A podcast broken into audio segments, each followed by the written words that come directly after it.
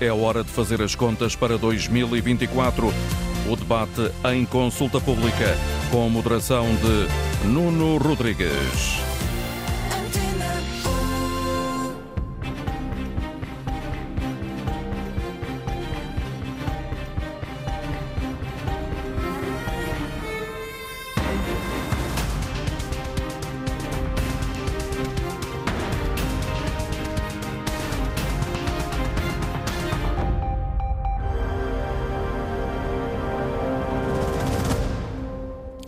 Muito bom dia. A proposta de orçamento do Estado para o próximo ano chegou ontem à Assembleia da República e foi apresentada momentos depois pelo Ministro das Finanças, Fernando Medina. Num país de baixos salários, onde o acesso à habitação está cada vez mais difícil e no momento de particular contestação, por exemplo, nas áreas da educação, da saúde e da justiça, olhamos esta manhã para a estratégia que o Governo decidiu seguir no próximo ano. É essa a estratégia que o país, eh, de que o país e as famílias necessitam e que aspectos podem vir a ser eh, melhorados durante o debate parlamentar até à votação final do orçamento em finais de novembro. São alguns dos pontos de partida para o debate de hoje em consulta pública. Começo por eh, agradecer e apresentar os nossos convidados. Susana Peralta, professora de Economia da Nova, especialista em Economia Política e Economia Pública. A professora Helena Lopes, do ISCTE, economista do trabalho. Ricardo Ferraz, investigador no ISEG e professor na Universidade Lusófona, está connosco a partir dos estúdios da Antena 1 em Coimbra.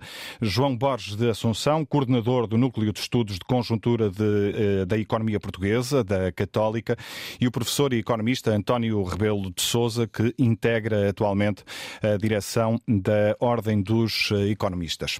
Bom dia a todos, eh, obrigado pela vossa presença esta manhã em direto nos estúdios eh, da Antena 1. Começo por si, Susana Susana Peralta, bom dia uma vez mais. Uh, Peço-lhe uma primeira leitura, uma primeira ideia mais geral. Adiante teremos a oportunidade de ir ao detalhe. Em 2024 aumentam os salários, as pensões, deste o IRS, baixa a dívida, há excedente orçamental. Isto, à primeira vista, até parece fácil uh, governar. Uh, se juntarmos a esta receita o agravamento fiscal previsto, nomeadamente por via dos impostos indiretos, Há efetivamente um reforço dos rendimentos das famílias? Bem, olá, bom dia. Em primeiro lugar, queria agradecer o convite, queria cumprimentar todos os restantes participantes neste programa. Um, há, há, um reforço dos rendimentos, mas que até ver, vamos ter que olhar depois para o detalhe, mas é até ver um reforço, sobretudo nominal, não, não é nada claro que, uh, que tanto a, a, diminuição do IRS como os aumentos para a função pública, como também depois uh, as, os reforços na, nas transferências sociais, que no fundo são, são os caminhos que o governo tem para aumentar rendimento, porque o governo não, não, não, não gera os rendimentos de toda a economia, não é uma parte da economia bem que, que depende do setor privado, aí entra o IRS, mas quer dizer, o governo não tem poder para, para decidir os salários dessas pessoas. Mas digamos, a, até ver, são aumentos que não, que, que não vão necessariamente compensar a perda do poder de compra que as pessoas sofreram ao longo dos dois últimos anos. Um, agora, uh, eu, eu julgo que o orçamento.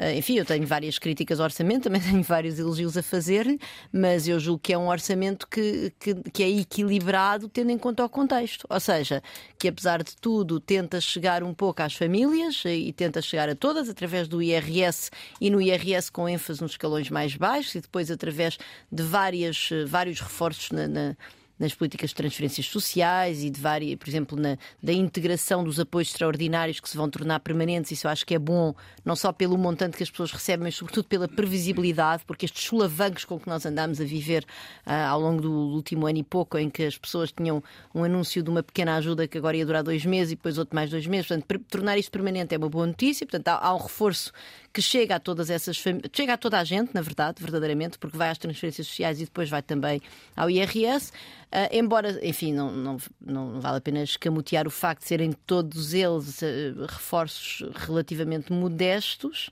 mas também, quer dizer, não, não dá para fazer tudo, não é? Nós estamos com problemas graves de, de, de, de crise em serviços públicos essenciais como a saúde e a educação. Um, temos também atrasos infraestruturais gigantescos no país, que eu não sei bem em quantas gerações é que vamos conseguir recuperá-los e convergir minimamente com a Europa. E depois temos, de facto, uma prudência orçamental, que para mim, enquanto economista, é muito difícil criticar eh, o Ministério das Finanças por isso, portanto, numa situação de enorme incerteza internacional, de níveis historicamente elevados das taxas de juros e, de facto, enfim, há um controlo do déficit, vamos ter um excedente orçamental e vamos inclusivamente passar a ter, segundo as previsões, uma dívida que é abaixo de 100% do PIB. Até, vamos... um bocadinho, até um hum. bocadinho um orçamento, enfim, que vai, que tenta ir a todas, mas de maneira pouquinha, porque de facto não dá para ir. Portanto, eu acho que, eu acho que ainda, já agora, eu acho que o que nos faltava perceber é como é que este orçamento vai resolver os estrangulamentos na saúde e na educação. Hum. E Teremos a oportunidade de refletir sobre isso também mais eh, à frente. Uh, professora Helena Lopes, bom dia também. Um, a proposta de orçamento para o próximo ano reforça efetivamente os rendimentos das famílias na sua leitura? Um, eu também queria agradecer o, o convite que me foi feito e, e cumprimentar todos os outros elementos. Um, há coisas também que, com, com, as quais eu concordo e que eu acho que são muito positivas neste, neste orçamento e eu com destaque imediatamente para alguma, alguma evolução uh, na redução das, das desigualdades salariais, com o aumento diferencial dos salários na função pública, o aumento superior do salário mínimo e também o aumento diferencial das pensões. Uh, pronto. Uh, mas aquilo que eu gostava de, de, por acaso, de apanhar um um, um, uma palavra que o Nuno Rodrigues disse, que é, que é, que é a questão da estratégia. Uh, apesar de os orçamentos serem, obviamente, exercícios anuais, eu acho que devem, -se, devem estar integrados na, na estratégia do país, não é? E, e a estratégia do país uh, é também de contribuir para, um, para lutar contra esse problema, que é o maior problema que temos nesta fase da humanidade, que é os problemas ecológicos. E uh, tanto o PRR como o próprio como o próprio governo quer cumprir uh, os compromissos que, que, que uh, com que se comprometeu nos Acordos de Paris. E, portanto, uh, as minhas, a análise que eu faço do orçamento vai ter sistematicamente isso como objetivo, que é em que medida é que este orçamento permite conciliar o fim do mês com o fim do mundo, como dizem sobretudo os franceses, que é em que medida é que, por um lado, resolve os problemas cotidianos das famílias, dos agricultores, das pessoas com mais baixo rendimento e, com mais baixas pensões, mas simultaneamente tendo em conta uh, o problema da transição ecológica. Só para, por exemplo, o, o, o, uh, o orçamento francês tem três. Uh, quer garantir o rendimento das famílias face à questão da inflação, quer reduzir a dívida pública, tal como e muito bem o, o, o, orçamento português, mas o terceiro objetivo é garantir os investimentos estratégicos para, para preparar o futuro, em particular uh, os investimentos na transição, na planificação ecológica hum. e uh, na, no, no, sistema de saúde. No, e, portanto... no, orçamento, no orçamento português há também um terceiro pilar que foi anunciado ontem pelo uh, Ministro das Finanças, um pilar que pretende garantir digamos assim, o presente e o futuro eh, das eh, atuais e das futuras gerações, eh, relacionado também com questões como a transição. Os plásticos, o, os plásticos e o IUC, sim, sim. É uma reflexão que teremos a oportunidade de aprofundar também mais à frente. Ricardo Ferraz, bom dia, também está connosco a partir dos estúdios da Antena 1 em Coimbra. Há efetivamente um reforço do rendimento das famílias na proposta de orçamento orçamento para o próximo ano que ficámos eh, a conhecer ontem, na sua leitura? Eh, bom dia, Nuno. Eh, obrigado pela oportunidade. Aproveito também para cumprimentar os meus colegas de formação e de, e de painel e também quem nos, nos está a ouvir. Bom, um, se isto fosse um exame, talvez eu desse nota positiva a este orçamento. No entanto, essa positiva seria baixa e provavelmente andaria ali à volta do 10 em meu entender, eh, este orçamento deve ser entendido no contexto das eleições europeias que se realizarão em breve. Eh, o governo, de facto, e a responder à sua pergunta, procura aqui aumentar rendimentos e dá também alguns apoios às empresas, que é o que é mais visível e aquilo que pretende que seja a bandeira. Eh, e, portanto, neste campo, em linguagem futebolística, eu diria que tenta ir a todos os lances. Depois para tentar atenuar o impacto orçamental disto, aumenta impostos uh, indiretos, é que as pessoas são menos sensíveis um, e mais numa lógica, diria eu, uh, paternalista. Por exemplo, Aumenta o IUC com o pretexto do ambiente, aumenta o imposto das bebidas açucaradas e o imposto do álcool com o pretexto de fazerem mal à saúde, cria uma taxa sobre os sacos de plástico muito leves com o pretexto da poluição e depois reverte o IVA zero sem uma explicação concreta sobre a eficácia desta medida, que, como sabemos, teve um elevado impacto orçamental este ano de 2023. E, pelos vistos, afinal, já não é poção mágica para resolver a inflação. Depois, no final do dia, entre dar e tirar, espera aqui conseguir chegar a um excedente orçamental, será, portanto, o segundo, e colocar a dívida abaixo dos 100% do PIB, um, o rácio, portanto, da, da, da, dívida. Eh, eu diria que, eh, desde logo, há aqui um risco, que é o risco de defraudar as enormes expectativas uh, que ontem foram criadas, principalmente no, no, no âmbito da conferência de imprensa do, do Sr. Ministro das Finanças. Uh, quando o orçamento entrar em vigor, poderá haver aqui uh, gente que ficará desiludida, pois estaria à espera de um maior aumento do, do seu salário líquido. Isto é, um, apesar de a descida do IRS ser superior àquilo que se estava à espera, portanto, no programa de estabilidade o governo tinha escrito um valor de 500 milhões de euros um, e, e, agora, eh, segundo o orçamento, essa descida do IRS será uh, de mil, à volta dos 1.300 milhões de euros. As simulações conhecidas, uh, por exemplo, da PricewaterhouseCoopers, uh, apontam para variações do rendimento líquido na maior parte dos casos não irá ultrapassar sequer os 3%.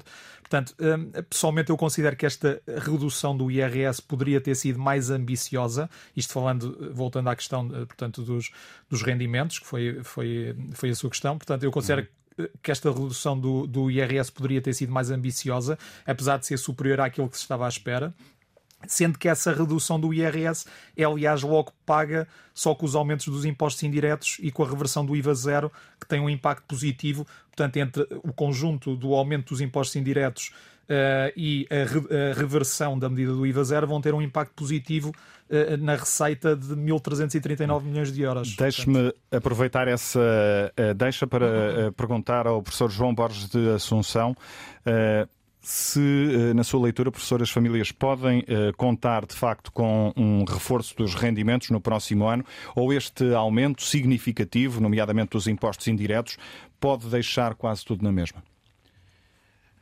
Ah, obrigado pelo convite. A rádio é sempre um excelente espaço para falar com muitos amigos e um cumprimento especial aos, aos colegas de painel. Um, eu, o, o, orçamento, no, na, na, própria técnica das instituições europeias, mede a posição orçamental, isto é, se o governo estimula a economia ou se o governo, uh, de alguma maneira, contrai a, a, a, economia, através da variação do saldo estrutural. Ora, a variação do saldo estrutural primário, expurgado dos juros, uh, que se consegue ver lá num anexo escondido do, do relatório do orçamento, é essencialmente nula. O que significa que entre o deve e o haver uh, fica tudo mais ou menos na mesma. Uh, e, portanto, o, a, a, medida mais emblemática é o IRS. Na minha opinião, o Governo tinha a obrigação de, no relatório do orçamento, separar a componente exclusivamente nominal, que é uma, uma, uma mera questão técnica que, que, o Governo tinha quase a obrigação de fazer e é um erro grave se não fizesse. Para isso e para todas as deduções, portanto, não andar aqui a esconder, a fazer uns truques para, para ter alguma receita adicional, daquilo que é a redução efetiva real uh, do IRS e depois, se colocasse o assunto dessa maneira, podia abrir o debate sobre se esta era a melhor forma de utilizar essa folga, porque neste momento, como, como a posição orçamental de Portugal, o que é extraordinário é positivo, está essencialmente equilibrada, o, o, o, governo não precisa apresentar orçamentos com excedentes estruturais muito grandes. Não, não, isso não faz sentido. Quer dizer, o objetivo do, do não há objetivo de lucro e esse tipo de maneira de pensar sobre as contas públicas é, é, é mesmo uma maneira errada, não, não, não é isso que deve ser feito. O que, o que tem que acontecer é que esta geração que beneficiou de, de, de, de déficits elevados durante muito tempo e, portanto, beneficiou da despesa que contraiu a dívida, tem que agora devagarinho ir compensando esse, esses benefícios que, eh, que foi tendo e tendo uma posição equilibrada é essencial. Numa no caso específico mais simples, podemos falar de uma manta que não estica. Não, e nesse sentido isso é, isso é positivo. Ou seja, não, não há razão, apesar da economia estar bastante frágil, isso é provável que fique bastante frágil durante o próximo ano e que, que os riscos da inflação continuam presentes, ela não está tão frágil, tendo em conta todas as turbulências do, dos últimos anos, nomeadamente a pandemia e os confinamentos, portanto, todos esses erros de política que foram cometidos durante essa altura e que obrigaram aos estilos monetários, que criaram a inflação que nós temos. Portanto, toda essa panóplia. O que, é positivo neste orçamento, eu acho que isso merece ser valorizado, é que há uma certa normalidade. Há uma certa normalidade. Portanto, é um orçamento normal, que parece ser transparente, onde se consegue perceber mais ou menos onde é que o dinheiro é gasto, percebe-se mais ou menos como é que varia de um ano para o outro, e há uma medida a mais, a mais simbólica, aquela, e eu acho que isso está correto, é, é, merece ser valorizada, é esta redução inesperada, adicional, do, do, IRS, que é menos do que o valor que o governo apresenta naquelas tabelas, e é desagradável, aqueles exemplos daqueles rendimentos. Portanto, é uma maneira bastante demagógica. De, de, quer dizer, tem aquela dimensão desagradável de aproveitar o momento do orçamento para vender benefícios para aquele grupo específico. Quer dizer, é mesmo uma forma de segmentar a sociedade portuguesa. Mas, mas está a falar em concreto das estimulações que foram, que foram apresentadas? Sim, isso, isso, não tem, isso não tem dignidade. Não tem dignidade. Bom, são as, as simulações que incluem outro, outro tipo de benefícios, não é? Sim, sim, tem... é verdade, eu estou de acordo, João. Só... Acho que é importante distinguir. Exatamente, ainda por cima adicionam benefícios. Pronto, mas isso é essa questão. E, e, e, e, talvez só um pequeno comentário sobre o tema do, do IVA zero. Eu, eu acho que é o reconhecimento. O, o, erro do governo não é retirar a medida. O erro do governo foi introduzir a medida. Claro. Portanto, o governo e, e só é importante perceber que o governo. É, é engraçado, o comportamento do governo nesta questão é engraçado. Portanto, o governo primeiro teve a posição certa, diz não se deve fazer a redução do IVA. Depois houve pressão social, pressão da imprensa também, uh, e portanto o governo, que quer ser simpático, lá cedeu às pressões, com uma justificação, com os acordos, uma coisa que não, não fez sentido nenhum. Agora, provavelmente, reconheceu que não teve eficácia e retirou. É uma boa medida. Devia ter dito é que a razão é porque reconheceu que não era uma boa medida. Pronto, estava, estava, estava explicado. Já vamos entrar nas medidas mais concretas. Uh, professor António Rebelo de Souza, uh, nesta primeira leitura mais uh, genérica, o orçamento para 2024 vai reforçar ou não, na sua leitura, os rendimentos das famílias? Bem, eu uh, devo confessar, em relação a este orçamento, tenho uma perspectiva um bocadinho mais generosa do que uh, o uh, professor Ferraz, que falou realmente há pouco e que deu uma classificação realmente um bocado baixa, quanto a mim, em relação ao orçamento de Estado. Não é? eu procuro ser isento, porque eu, independentemente das minhas convicções políticas e político-ideológicas, eu realmente sou um, um, espírito livre e, portanto, estou à vontade para poder criticar realmente qualquer orçamento de Estado que apareça realmente. Mas o, o, o que eu acho é que de facto, eh, tudo indica eh, com as medidas que são realmente preconizadas neste Orçamento de Estado, quer em relação ao, ao salário mínimo, quer em relação realmente aos, à evolução previsível dos salários, realmente, quer realmente em relação às reduções no IRS, em relação às quais também tenho algumas críticas. Eu acho que, por exemplo, a, a, a correção dos limites de escalões podia ter sido realmente um pouco mais generosa, poderia ter sido 4, 5% e não 3%, como também posso que penso que ele poderia ter ter eh, essa, as alterações introduzidas poderiam ter chegado ao, eh, ao, eh, ao, sexto escalão e não só até ao quinto escalão. Mas, e portanto, há, algumas pequenas divergências que eu tenho em relação realmente às medidas que foram preconizadas, mas penso que, globalmente, tudo aponta para que haja algum rendimento que não podemos neste momento quantificar é, é muito difícil quantificar. Um, algum rendimento das famílias, realmente, e alguma correção da situação existente hoje em dia, que é, uh, de facto, uma situação injusta por causa realmente da inflação uh, que se tem vindo a fazer sentir. E, e, depois há algumas preocupações que são interessantes, por exemplo, em relação uh, realmente aos jovens que estão a iniciar a sua atividade produtiva e nos primeiros anos têm realmente grandes deduções realmente à matéria coletável. Realmente isso também é positivo.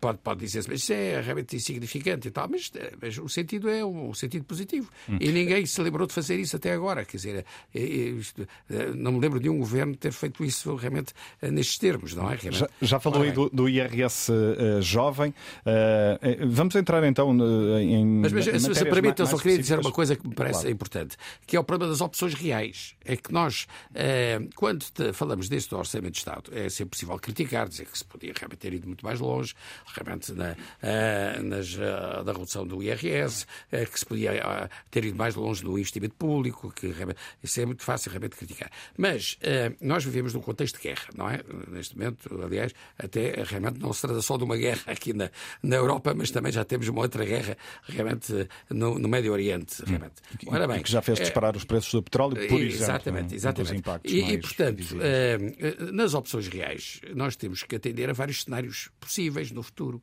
E, portanto, uh, quando realmente se trata, por exemplo, de uh, programar um investimento a nível empresarial, nós, nas opções reais, temos que prever a situação em que podemos realmente aumentar realmente, o investimento, ou podemos realmente reduzir o nível de atividade, ou temos que introduzir algumas alterações realmente na tipologia da atividade. Temos que considerar vários cenários. Ora bem, e, e, e portanto, isso obriga a ter margem margem realmente para cenários futuros menos favoráveis.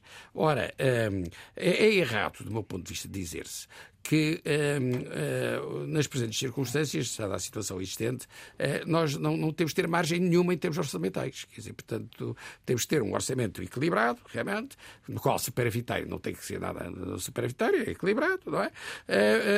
porque realmente, enfim, isso é perfeitamente suficiente, não é? Desde que realmente o ritmo de crescimento da economia seja superior ao, à, à taxa de juros da, da, dívida, da dívida pública, digamos assim, não é? Realmente dos encargos com a dívida pública. Uh, uh, enfim, nós estamos mais ou menos equilibrados. Também não temos de ter nenhuma preocupação de chegarmos aos 90% de, de rácio em termos de dívida pública realmente PIB, não é? Quer dizer, ora mas o que está a dizer mas, é que. É mas o que estou a dizer é que isso é errado. Com, isso é errado. Hum, é, é, preciso ter margem. É? é? preciso ter hum, margem. E, ter, e, ter e isso essa, tem que ver com as opções margem. reais. Hum. A necessidade de ter margem por causa das opções reais. Deixe-me entrar em concreto na questão do IRS, retomando a conversa consigo, Susana Peralta. há uma atualização dos escalões em 3%, ah, uma redução das taxas até ao quinto escalão. Quem ganha até 2 mil euros brutos mensais, cerca de 2 mil euros brutos mensais, vai pagar menos IRS, mas eh, como Todos. ainda explicava há pouco, essa medida acabar por, acabará por beneficiar também uh, todos os trabalhadores, nomeadamente trabalhadores com rendimentos acima uh, desse valor. Ainda antes da, da, aprovação, da apresentação deste uh, orçamento, no dia de ontem, eu tive a oportunidade de, de ouvir a, a professora Susana Peralta a dizer que não concordava com um, um forte alívio fiscal por entender que o país precisa de gastar dinheiro em áreas uh, uh, específicas como a saúde e a educação. Um, este desagravamento fiscal é suficiente na sua leitura? Bom, eu acho que é da mais elementar justiça e, como disse o João Borges da Assunção, e bem, é, é praticamente um, um, uma, questão técnica que o Governo tinha a obrigação de corrigir, que era a, a, a atualização dos escalões eh, com a inflação. E a atualização de 3% não acompanha a inflação. Enfim, Sim, podemos, eh, podemos debater, mas quer dizer, portanto, uh, portanto, essa questão para mim não. não aliás, há, há, há, muitos países na qual essa atualização é automática, não depende de uma decisão discricionária no momento da aprovação do Orçamento de Estado. Está, está prevista na lei. Um, e, portanto, eu, eu, eu, eu julgo que tanto esta proposta do governo, como a proposta que estava no plano de estabilidade, como, no, no, como, na, uh, como a proposta do PSD, enfim, são diferentes uh, na, na, distribuição. Por exemplo, a do PSD era, era, em termos de pontos percentuais, incidia mais sobre escalões superiores, esta incide mais em termos de pontos percentuais sobre escalões mais baixos, sendo que, obviamente, qualquer alteração do IRS que comece nos escalões mais baixos chega a toda a gente, porque nós, todos nós temos uma parte do nosso rendimento que entra no escalão mais baixo. É importante também as pessoas perceberem isto uh, do ponto de vista da mecânica do IRS.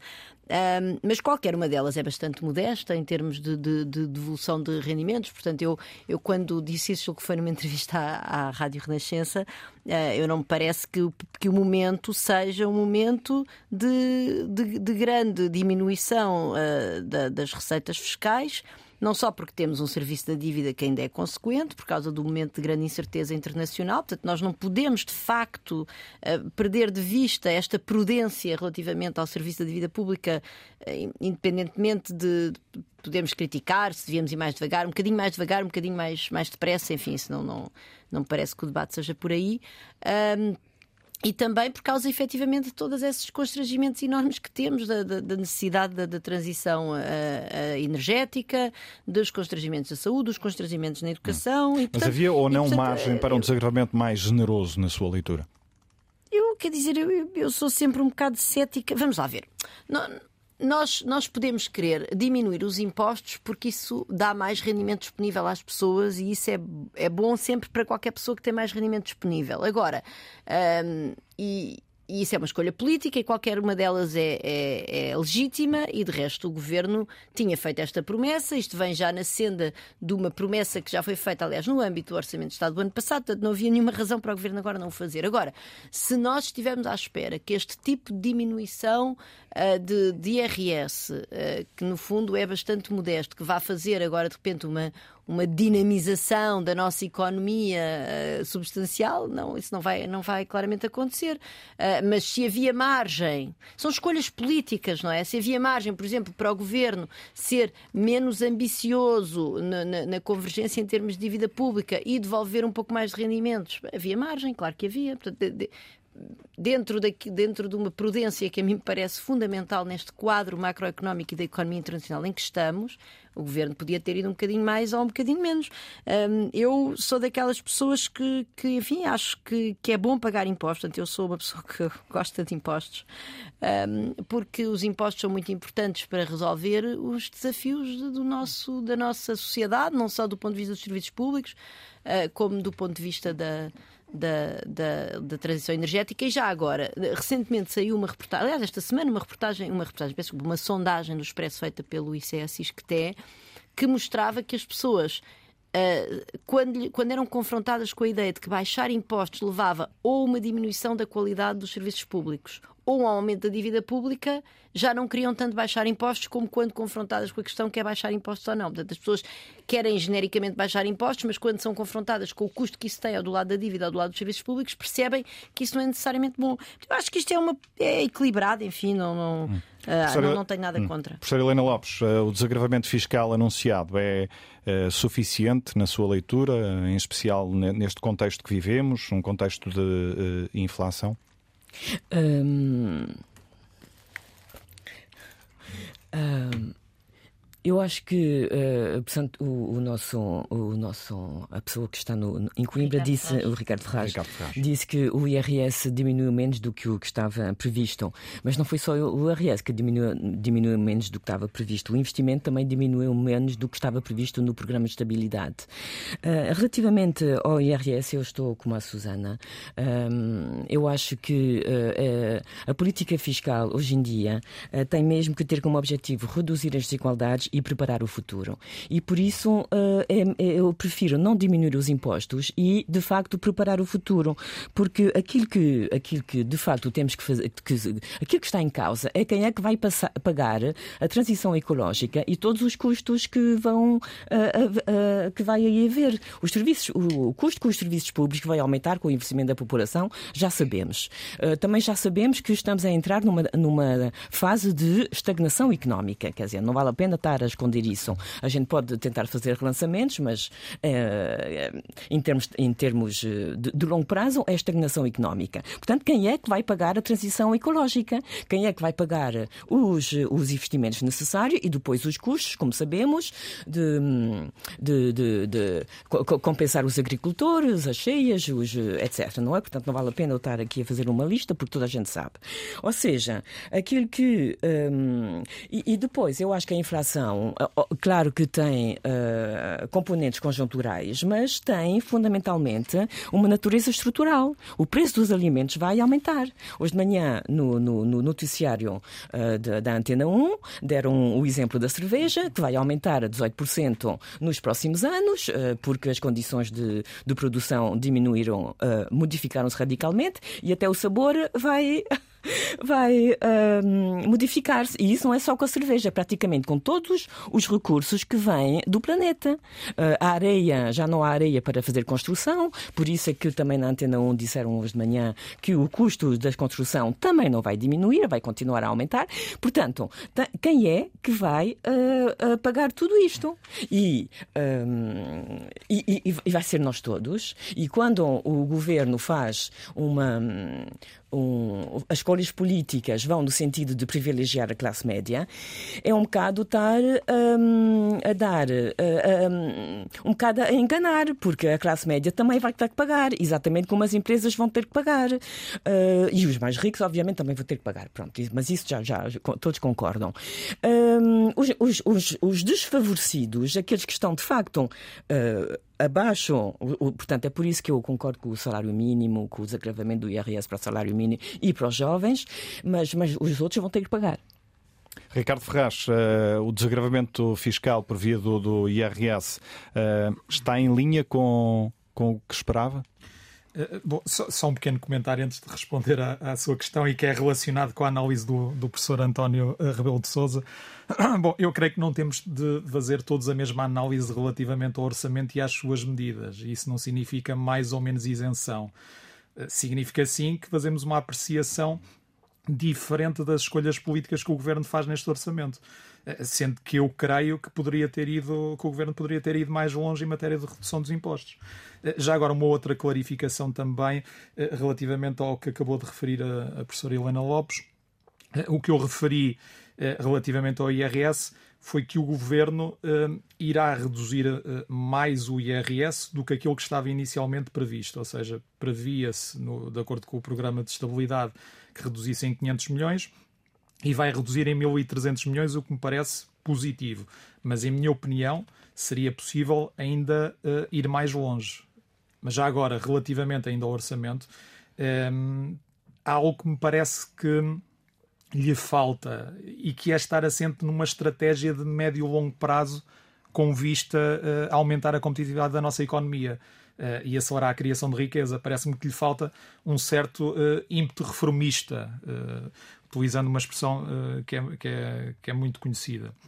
Portanto, eu recordo que o Orçamento de Estado é o principal instrumento de política económica que o Governo tem. Portanto, não estamos um, a falar apenas de, de, uma previsão de receitas, de uma autorização de despesas e de, uh, e de endividamento. Portanto, uh, tem que haver aqui uma lógica também de estímulo uh, à economia. Por exemplo, se nós olharmos para a evolução do, do PIB per capita português a expressa em paridade do poder de compra, que é um indicador importante, como sabemos, hum, e se olharmos para a evolução deste indicador ao longo deste século, eh, nós não podemos deixar de ficar preocupados. Por exemplo, enquanto eh, no início do século eh, deste, deste novo século, o, o PIB per capita português valia 84% da média da União Europeia, hoje vale 77%. Portanto, temos vindo a ser ultrapassados por um conjunto de países. No início do século estávamos em 15 no conjunto dos países da União Europeia, uh, segundo este indicador. Hoje estamos em 21 Fomos ultrapassados por países como a Eslovénia, Malta, República Checa, Hungria, Polónia, eh, entre outros, e há, há perspectivas até de sermos ultrapassados este ano pela Roménia. Portanto, eu gostava eh, de ver também um orçamento que fizesse um pouco mais pela nossa competitividade, que pensasse eh, mais na questão da economia. E eu acredito que não é certamente que uma redução de impostos que, que totaliza entre subidas e descidas, de acordo com o orçamento, 388 milhões de euros, que iremos conseguir fazer isso, ao passo que, por exemplo, a despesa aumenta em 4,6 mil milhões de euros. Hum. Uh, portanto, eu gostava de ver aqui uma melhor estratégia também em termos, uh, em termos económicos. João Borges Assunção, retomando a questão dos, uh, dos impostos mais em concreto, era este o desagravamento fiscal que esperava, em, em, em, especial depois das expectativas que foram, que foram criadas, não é? À volta desta matéria. Eu, à medida que vou avançando na idade, tenho uma cada vez maior prudência em formar expectativas para evitar também desilusões. Portanto, não formei grandes expectativas eu, eu acho que há duas, duas ou três questões que me parece importante dizer a, a, a propósito, depois um pormenor sobre o IRS jovens, que se eu não tiver tempo não digo, mas as questões importantes, me parecem importantes. Portanto, uh, o Governo, aquilo que desagravou, escolheu fazer no IRS. A pergunta é se este era o, o, o instrumento ideal. Eu penso que provavelmente poderia pensar noutros instrumentos. E o que eu gostava era que o Governo explicasse a, a, a opção por esses instrumentos. Mas instrumentos como o IVA, por exemplo? Por exemplo, o IVA. O IVA, o, o, o IVA seria mais eh, generalizado à população como um todo, nomeadamente à população que consome quase todo o rendimento, portanto teria um desagravamento fiscal equivalente ao rendimento, e também os problemas associados à economia paralela, à questão da fraude. Quer dizer, de facto, o, o IVA de 23% é confiscatório, tem uma dimensão confiscatória muito, muito elevada, mesmo para quem gosta de pagar impostos. Não é? Mesmo para quem gosta de pagar impostos. Uh, e está desalinhado, quer dizer, não está alinhado com, com IVAs que são praticados noutras geografias, nomeadamente com, em Espanha. Portanto, é, é, há de facto um problema, uh, uh, um problema. Isso é uma questão. A segunda questão é se, se havia folga, se se devia gastar mais, que é, no fundo, a outra maneira como o problema podia ser equacionado. E, e, eu penso que aqui a questão, não, eh, o tema da despesa pública tem que ser enquadrado no, na questão das reformas estruturais. Ou seja, o, o, governo não pode pura e simplesmente dizer que o ano passado não funcionou relativamente bem, não funcionou bem, e portanto este ano eu vou ter que gastar mais. Não, tem que enquadrar as novas despesas numa, numa forma de pensar sobre a reestruturação do Estado. E se não fizer isso, não vale a pena gastar mais. Quer dizer, eu penso que o governo tem a obrigação. De... O governo optou, ao longo destes oito anos, por evitar a palavra reformas estruturais. Tornou-se uma palavra uh, proibida na, na, na, presidência do Conselho de Ministros. E, e, todos os problemas que nós falamos, os problemas das pensões, o próprio problema do desenho do IRS, o problema do desenho do, do, IVA, do que é que fica no IVA zero e não fica zero, são tudo questões que têm que ser tratadas, que deviam ser tratadas com seriedade para serem estáveis, isto é, para que quando um governo muda, teve um estudo que explicou porque é que mudou daquela maneira e, portanto, será difícil a um governo futuro, por meras razões ideológicas, vir alterar o que foi proposto, porque o que foi proposto está fundamentado, ou seja, não é uma mera escolha política e ideológica do governante que está em funções naquele momento. É uma política de Estado que resulta de uma reflexão que é aberta, não é? E, e, e, as, e, as, reduções da despesa, portanto, as eventuais reduções totais da, da, da, despesa pública, não vale a pena baixar impostos se não se conseguir baixar a despesa, porque isso não vai, não, não vai resolver nada. Portanto, aquilo que se consiga baixar de impostos, e depois pode discutir onde é que, onde é que isso é baixado, uh, deve estar ligado a, a projetos de reforma do Estado e, no caso deste governo, bastava uma. Como não fez reformas em, em, em, nenhuma área, portanto, bastava fazer uma. Podia ser na habitação, podia ser na saúde, bastava uma. E depois justificar: olha, agora tenho margem para, para poupar nos impostos, porque fiz esta reforma, esta reforma vai dar estas poupanças e então eu posso reduzir os impostos. Isso é uma coisa que faz sentido. Discutir apenas. Uh, digamos, quase uma geometria de quem é que paga e de quem é que recebe, que é uma geometria meramente redistributiva, parece-me parece pouco importante. Queria fazer uma reflexão que eu, que eu, eu vejo muitas pessoas, por, pela sua, pelo seu bom coração, a, a apoiar a ideia do IRS jovem. Eu acho que, que parece-me que esta ideia pode ser inconstitucional, porque a ideia de que eu posso ter tabelas de imposto diferentes em função das características demográficas das pessoas, quer seja a idade, quer seja o sexo, a ideia, o IRS foi criado para ser um imposto unificado sobre o rendimento. Não foi desenhado para ser um imposto que era diferente em função das características demográficas do sujeito que é, que é passível de imposto. E eu gostava até que o, que o Tribunal Constitucional se pronunciasse sobre isto. E isto não tem nada a ver com os jovens, porque o que é dado aos jovens através do IRS, segundo as contas do governo, é mais de 200 milhões de euros é muito pequeno comparado com o que é dado aos pensionistas, que é mais do que 3 mil milhões de euros. Portanto, quer dizer, é, é, é mesmo. É, é, é, mesmo uma forma bastante demagógica de condicionar o assunto, porque a razão por que os nossos jovens fogem não é por não terem uma tabela de imposto diferente. Portanto, a, a ideia das tabelas de impostos diferenciadas é discriminatória, viola princípios constitucionais de, de, de proporcionalidade e da ideia central do imposto de, de, de, rendimento e apesar das simpatias que este tipo de medidas tem na, tem na sociedade, porque, obviamente, toda a gente gosta dos jovens, toda a gente quer que os jovens cheguem em Portugal, portanto, como é que se pode ser contra? No espaço público, numa medida que diz que os jovens vão pagar menos. Como é que se pode? Há, há outra questão, uh, uh, que é como, como, é que é possível reter uh, jovens em Portugal através do IRS jovem quando esses mesmos jovens continuam sem condições para Mas esse é o meu ponto. comprar uma casa. Esse é, esse é o meu ponto. O meu ponto é, e isso quero, quero reforçar o que foi dito pelo nosso colega Ricardo Ferraz, falta uma estratégia orientada para a competitividade e para a produtividade. Portanto, hum. Porque os salários dos jovens, e não é só dos jovens, o salário das pessoas que trabalham em Portugal, jovens ou não, aumenta, aumentará se aumentar a produtividade. Hum. E para aumentar a produtividade é preciso simplificar os sistemas. Portanto, não é complexificar os sistemas, é preciso simplificar o IRC, é preciso simplificar todas essas, todos esses processos. Não Portanto, se... a complexificação, para mim, é negativa do ponto de vista do estímulo ao investimento que gera aumentos de produtividade. É não sei se algum dos nossos convidados quer queria, deixar queria, alguma nota sobre... relacionada com uh, esta questão da eventual inconstitucionalidade do IRS. Ah, eu queria, eu queria já agora. Mas eu quero passar a, a palavra antes disso uh, uh, ao professor António Rebelo de Souza, ainda neste sentido, tentar perceber se na sua leitura o Governo tinha ou não margem para avançar com uma redução mais acentuada no IRS. Bem, eu, eu, eu acho que não tinha grande margem para uh, proceder a uma uh, diminuição uh, uh, significativa, mais significativa do IRS, penso eu. Mas agora, o que eu penso, e eu queria chamar estou aqui de acordo, com, estou em desacordo com uma afirmação que foi aqui produzida pelo professor Borges da Assunção, mas estou de acordo com aquilo que ele acabou de dizer e aquilo que também foi dito por, pelo professor Ferraz noutro domínio. quanto à questão realmente do imposto jovem, também poder-se dizer a mesma coisa em relação à terceira idade, como também poder-se dizer em relação aos domínios físicos. Realmente, que realmente é uma, é uma segregação que se está a fazer, realmente é, é um tratamento. Então isso também era inconstitucional, tudo isso era inconstitucional. Isso tem muitas dúvidas realmente sobre esse raciocínio, mas enfim, eu não sou jurista. Agora, e quando realmente não sou especialista numa determinada matéria, prefiro não pronunciar sobre ela, uh, realmente devo dizer, ao contrário de outras pessoas.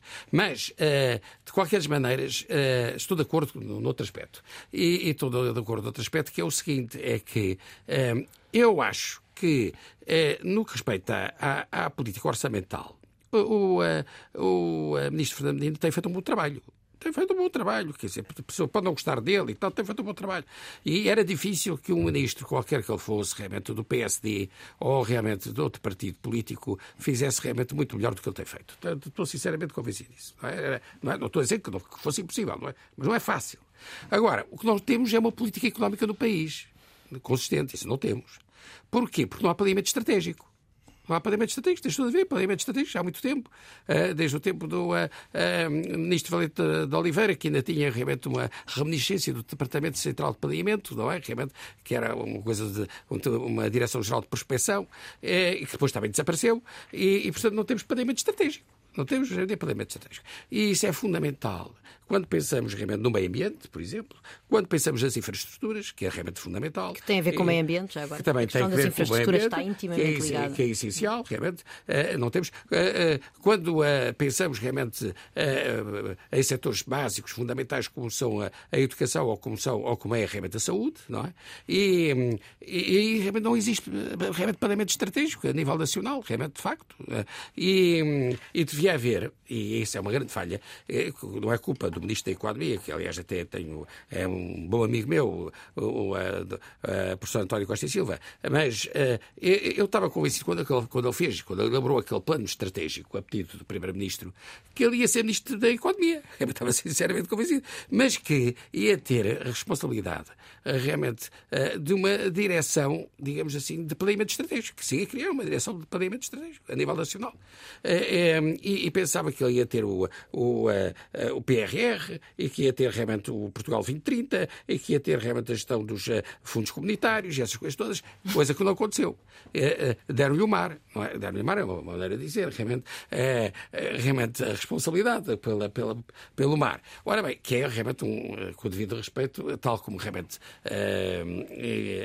hoje em dia realmente existe, em termos realmente funcionais e institucionais, é um, um bocado de verbo de encher. Ora bem, e, e, e portanto, ele não está no seu lugar ele não está no seu lugar. Realmente, ele devia ter esse. uh, não está no seu lugar, porque o lugar dele era ser realmente um ministro da Economia a sério, não é? Coisa que não é. Eu, eu posso. Ora, Peralta, eu, eu queria... Isso, eu tenho, portanto, tenho isso, é, isso é, é, muito importante pelas questões que já foram aqui levantadas, uh, até pela uh, doutora Susana Peralta, pela doutora Susana Peralta, porque ela já suscitou aqui uma série de problemas interessantíssimos, como, por exemplo, como é que realmente nós gastamos muito mais na saúde ao longo desses últimos 6, 7 anos do que anteriormente e, e, e, os resultados são piores do que aqueles que realmente que nós conseguimos obter há 6, 7 anos atrás. Então deixe-me passar é, aqui a, a é, palavra. Isto, isto é, é problemático, isto tem que ser explicado. Eh, eu, eu mas, quero lançar mas aqui. São problemas setoriais que têm que ver com o planeamento estratégico. Eu quero lançar a questão do IVA e em particular do IVA zero, mas sei que tem várias notas para, para, para deixar uh, ainda antes da, dessa, dessa questão. A primeira é sobre esta visão sebastianista de António Costa Silva. Eu devo dizer que ele é um bom ministro. Aliás,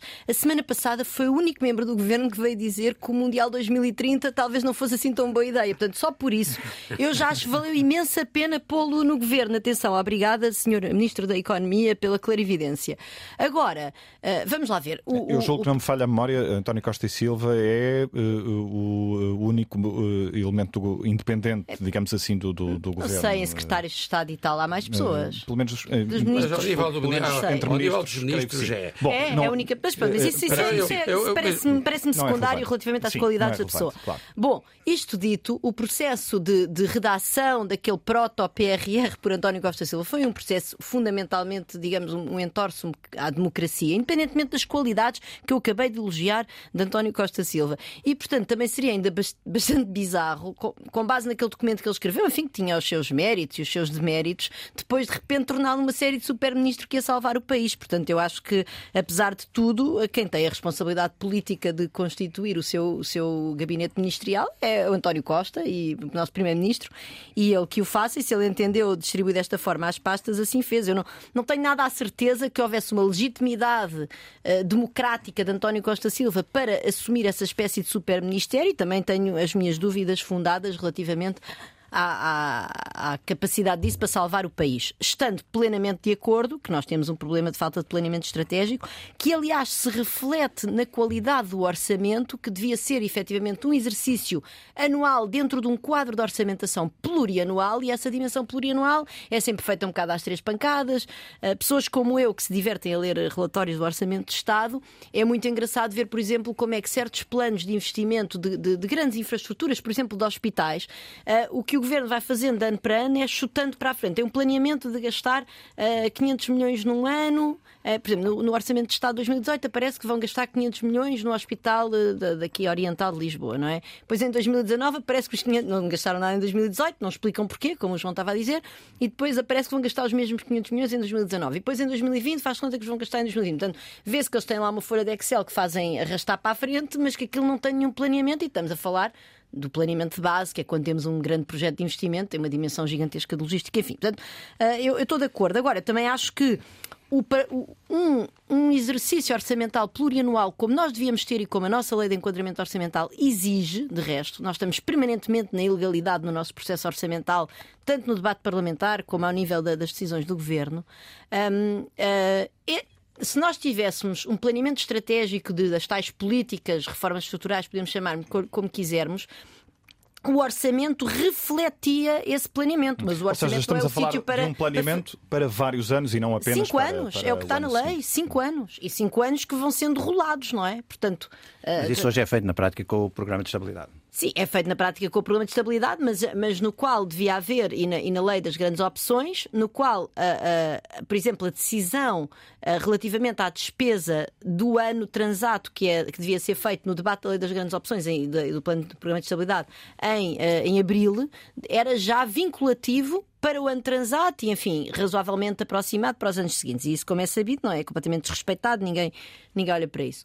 Um, e pronto, e portanto, eu dizia eu que o orçamento devia refletir essa reflexão, peço desculpa pelo, pela, pelo pleonasmo, uh, das tais políticas mais estruturais, mas quer dizer, o orçamento não é um, não é, não é um momento de, de anunciar grandes reformas estruturais e nós temos um problema, aliás, de misturar muitas vezes no debate orçamental questões não orçamentais, como, por exemplo, o tema do salário mínimo que não devia estar no orçamento, não é uma política orçamental. Bom, queria dizer mais duas ou três coisas. Relativa, eu estou genericamente de acordo com o que disse o João Borges da Assunção relativamente ao IRS jovem. Até, quer dizer, nós não devíamos andar a fazer, nós não podemos andar sempre a fingir que vamos em resolver Em relação às dúvidas de, de constitucionalidade, ou, ou, em relação aos efeitos práticos? Não, em relação, do ponto de vista constitucional, eu sou bastante incompetente para me pronunciar, mas quer dizer, julgo que os argumentos do João para mim fazem sentido. Uh, mas, mas, do ponto de vista de, de, económico, não é, não é uma boa política. Nós não devíamos andar a discriminar as decisões de, de, das empresas até na contratação de quem é querem contratar, até porque, reparem, nada impede que uma parte deste desconto de IRS jovem seja apropriado pelos empregadores. Isso é, isso é um mecanismo económico básico, tal como, tal como o IVA zero pode ter sido e foi certamente apropriada em parte pelas empresas que vendem aqueles produtos, no IRS é a mesma coisa. Se o, se o jovem tem um desconto, vamos dizer, de 100 euros no IRS, pode perfeitamente isso levar um empregador a dizer então contrato por um salário, não 100 euros inferior, mas 50 ou 60 euros inferior. Fazemos uma vaquinha. Exatamente, fazemos uma vaquinha. É o princípio de fazer uma vaquinha. Portanto, nós não sabemos se isto de facto tá, vai parar ao bolso dos jovens e, de todo modo, enfim, estamos a falar de pequenas variações relativamente à, à, às diferenças de salário bruto que poderão levar as pessoas a emigrar, mas as pessoas também não imigram só por diferenças de salário bruto. Imigram por perspectivas de carreira, imigram porque têm relações pessoais, enfim, imigram por interesse de descobrir outras paragens. E nós também não podemos ter a veleidade de uma pequena economia aberta introduzida, inserida no mercado único como a nossa, que nós, eu, não, eu não quero que os, que os, jovens fiquem cá todos, de maneira nenhuma. Eu, acho que é normal que haja esta mobilidade, hum. não negando, Outra obviamente, coisa que nós é emigrar temos um para garantir um mínimo de condições de vida com, com não, alguma nós temos dignidade. Um, a nossa economia tem problemas de nível salarial baixo e é uma economia que não gera grande valor para as pessoas que cá vivem. Eu acho que nós podemos reconhecer isso sem querer. Uh, uh, de, de, guardar, enfim, reter aqui todos os jovens, sobretudo com o RS Jovem. E já agora eu queria dizer que há outra enorme parvoíce, muito pior ainda do que a ideia do IRS jovem, que é o empréstimo estudante ao contrário, que prevaleceu neste orçamento, apesar de todos. O... É como o IVA zero. Toda a gente a dizer que aquilo é uma ideia estúpida e o governo põe. Uh, e, e a, o caso das, da, dos empréstimos estudantes, ao contrário, é esta ideia peregrina de devolver as propinas uh, universitárias às pessoas que ficam a trabalhar em Portugal. Uh, é uma coisa sem sentido nenhum, não, certamente não vai dar, lá está, não vai, não vai ter grande impacto para reter os jovens. É de uma enorme injustiça, porque permeia as pessoas nas para as quais as famílias têm ainda, ainda assim alguma liquidez que permite avançar este custo dos estudos universitários e, sobretudo, continuamos a viver nesta, nesta ilusão coletiva, uma espécie de alucinação, que o principal custo do ensino superior são as propinas. Quando... Essa é, é uma medida que já estava anunciada e que naturalmente surgiu no, no um, orçamento. Eh, eu vou querer ouvi-la também daqui a pouco sobre a questão do, um, do IVA zero. Ouvimos há pouco uh, o sinal horário das uh, eh, 11 da manhã, menos uma nos Açores. Estamos em consulta pública a debater as contas do Estado para o próximo ano, as contas do orçamento que chegou ontem à Assembleia da República e que foi apresentado momentos depois pelo Ministro das Finanças, Fernando Medina. São nossos convidados uh, Susana Peralta, uh, Helena Lopes, Ricardo Ferraz, uh, João Borges da Assunção e António Rebelo de Souza. Professora Helena Lopes já me pediu a palavra várias vezes, não sei por onde é que quer começar, eventualmente para, pela questão ainda do, do IRS. Uh, não, só para. Para dizer que esta questão do planeamento estratégico é obviamente a questão que eu acho essencial, foi por isso que eu comecei por dizer que uh, os orçamentos têm que se integrar dentro de um planeamento estratégico e isso tem que ser visível, quer dizer, isso uh, as pessoas do governo têm que ser, têm que dizer em que é que em que é que um orçamento contribui para uma estratégia. Um, porque as, as, políticas, eu concordo plenamente em que o país tenha que ser tornado mais competitivo. Agora, a competitividade faz que é com investimentos e políticas industriais um, e não só com descida de, de, de, de IRS ou, ou, ou, ou de IRCs. Uh, e, e é precisamente essas políticas industriais e o interesse que elas têm uh, um, que podem uh, incentivar muito mais os jovens a ficarem em Portugal do que. Porque há muitos, muitos dos nossos jovens, eu conheço dezenas deles à volta do meu filho que uh, gostavam de ficar em Portugal porque gostavam de ajudar o, o, país, só que não podem, portanto, não podem. O, o problema é esse.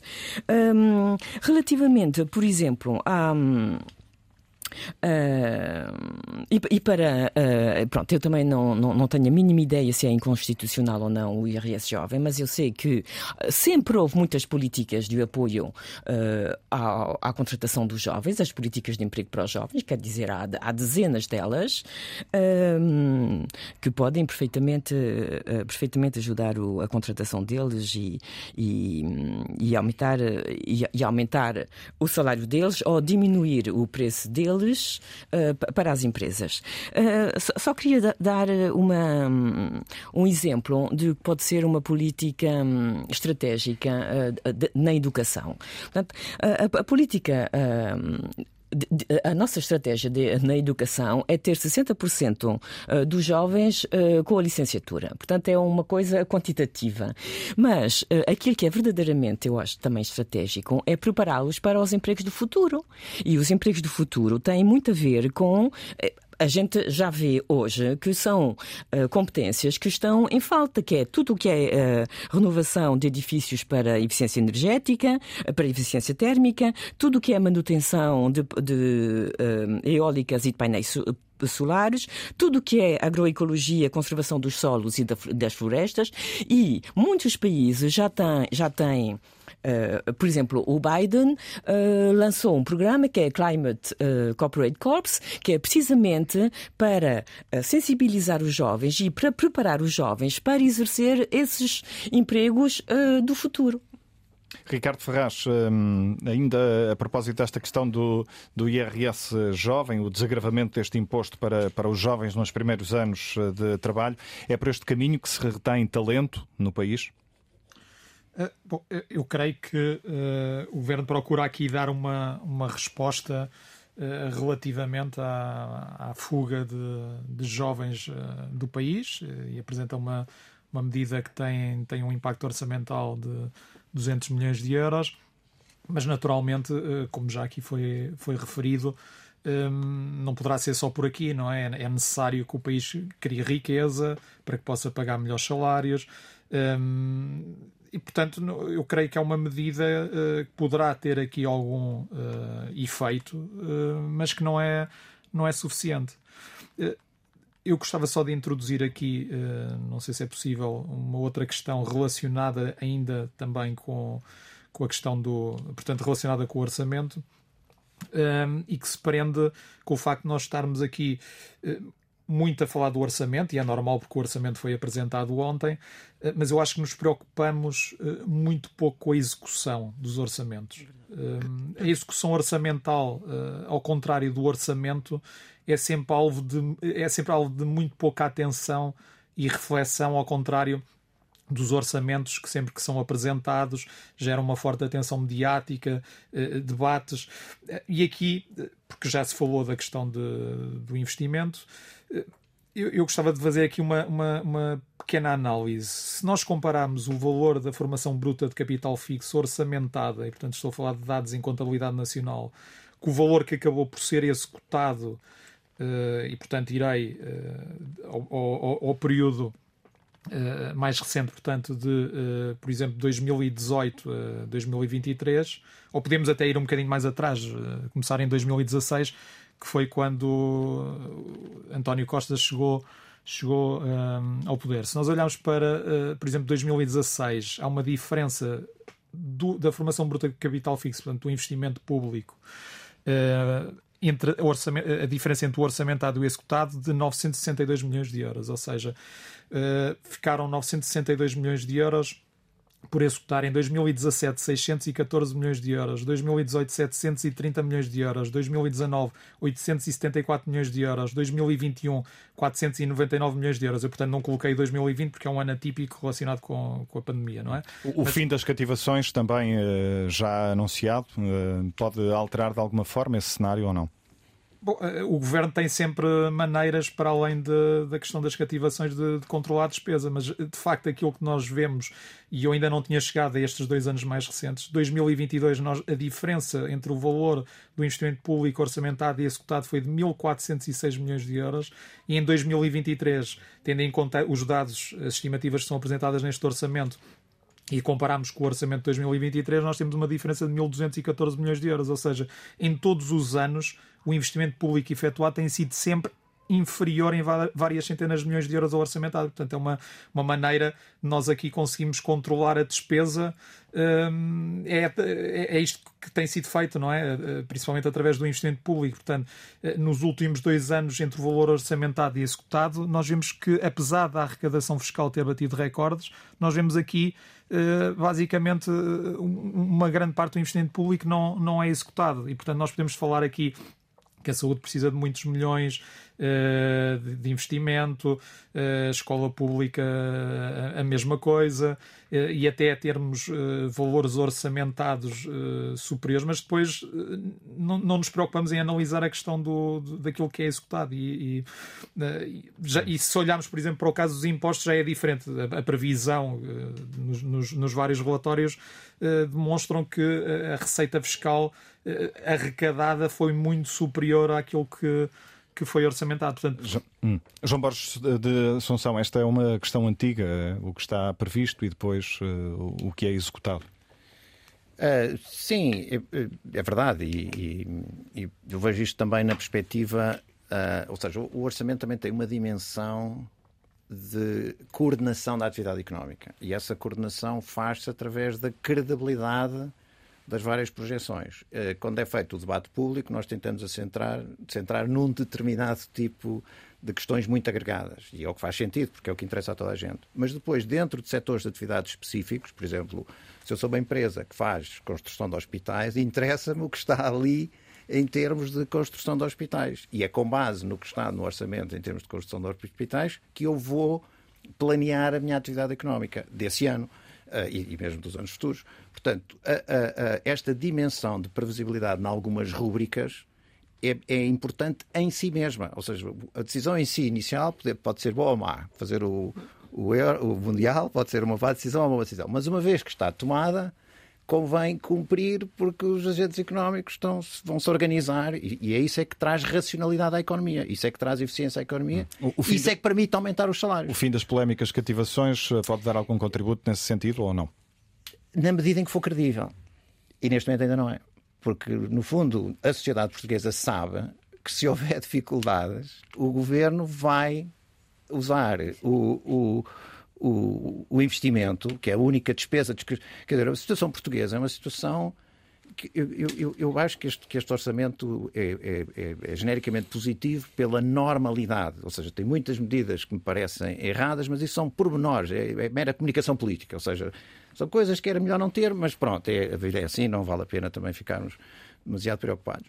Eh, mas ele é um, é, tem uma certa estabilidade e isso, é, isso é positivo. Tem uma certa normalidade, não há mudanças muito grandes, há, portanto, há um contexto de previsibilidade. E isso permitiria que aquilo que é dito que vai ser investido vai ser cumprido. Mas em Portugal, a percentagem da despesa afeta a pensões e salários na função pública é elevadíssima. E o, e o, e o governo não vai fazer nada para, para, mexer nisso. Portanto, se houver alguma dificuldade e se o governo tiver que cumprir perante as metas, perante a Comissão Europeia, nós sabemos que a única, o único espaço de flexibilidade que o Governo tem, para além da contabilidade criativa, que de vez em quando também usa, é a, a, a alteração da despesa discricionária, isto é, é a alteração do investimento. É, Pronto, que está, neste momento, parcialmente respaldada no PRR, mas que também isso me parece agradável. Portanto, de repente, em Portugal, tornou-se um objetivo nacional prolongar o PRR. Eu penso, eu penso que isto é uma. Que isto é ou seja, tornar permanentes os fundos extraordinários da Europa, torná-los permanentes para sempre. Isso não parece ser razoável. O nosso problema de contas públicas não é um problema dos contribuintes alemães, é um problema nosso. Somos nós que temos que resolver. Temos que estar dentro das nossas dentro das nossas possibilidades.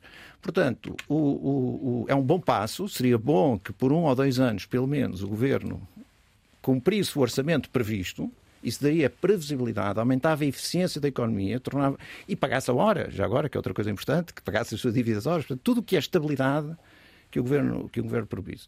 Hum. O problema é, é se é credível, ou seja, se as coisas correrem mal, onde é que o governo vai, vai ajustar? Hum. As pessoas António Rebelo de Sousa, o fim das cativações pode facilitar a execução do orçamento ou, ou não? Bem, vamos lá ver. Eu, eu, eu acho que uh, o governo, no que respeita à gestão das finanças públicas, tem sido credível. Não há, quer dizer, e portanto, uh, até o próprio ranking em que está a economia nacional, realmente hoje em dia, é alto, extremamente positivo. Portanto, uh, acho que em termos de credibilidade, recuperou-se grande parte da credibilidade perdida. Isso temos que ser justos. Agora, eu que acho é que as cativações, eh, eu acho que tem razão aqui o, eh, o professor João Borges da Assunção quando diz que eh, se estivermos confrontados com dificuldades, não é? Uh, temos que, uh, provavelmente, uh, há uma grande rigidez, digamos assim, da despesa pública, não é?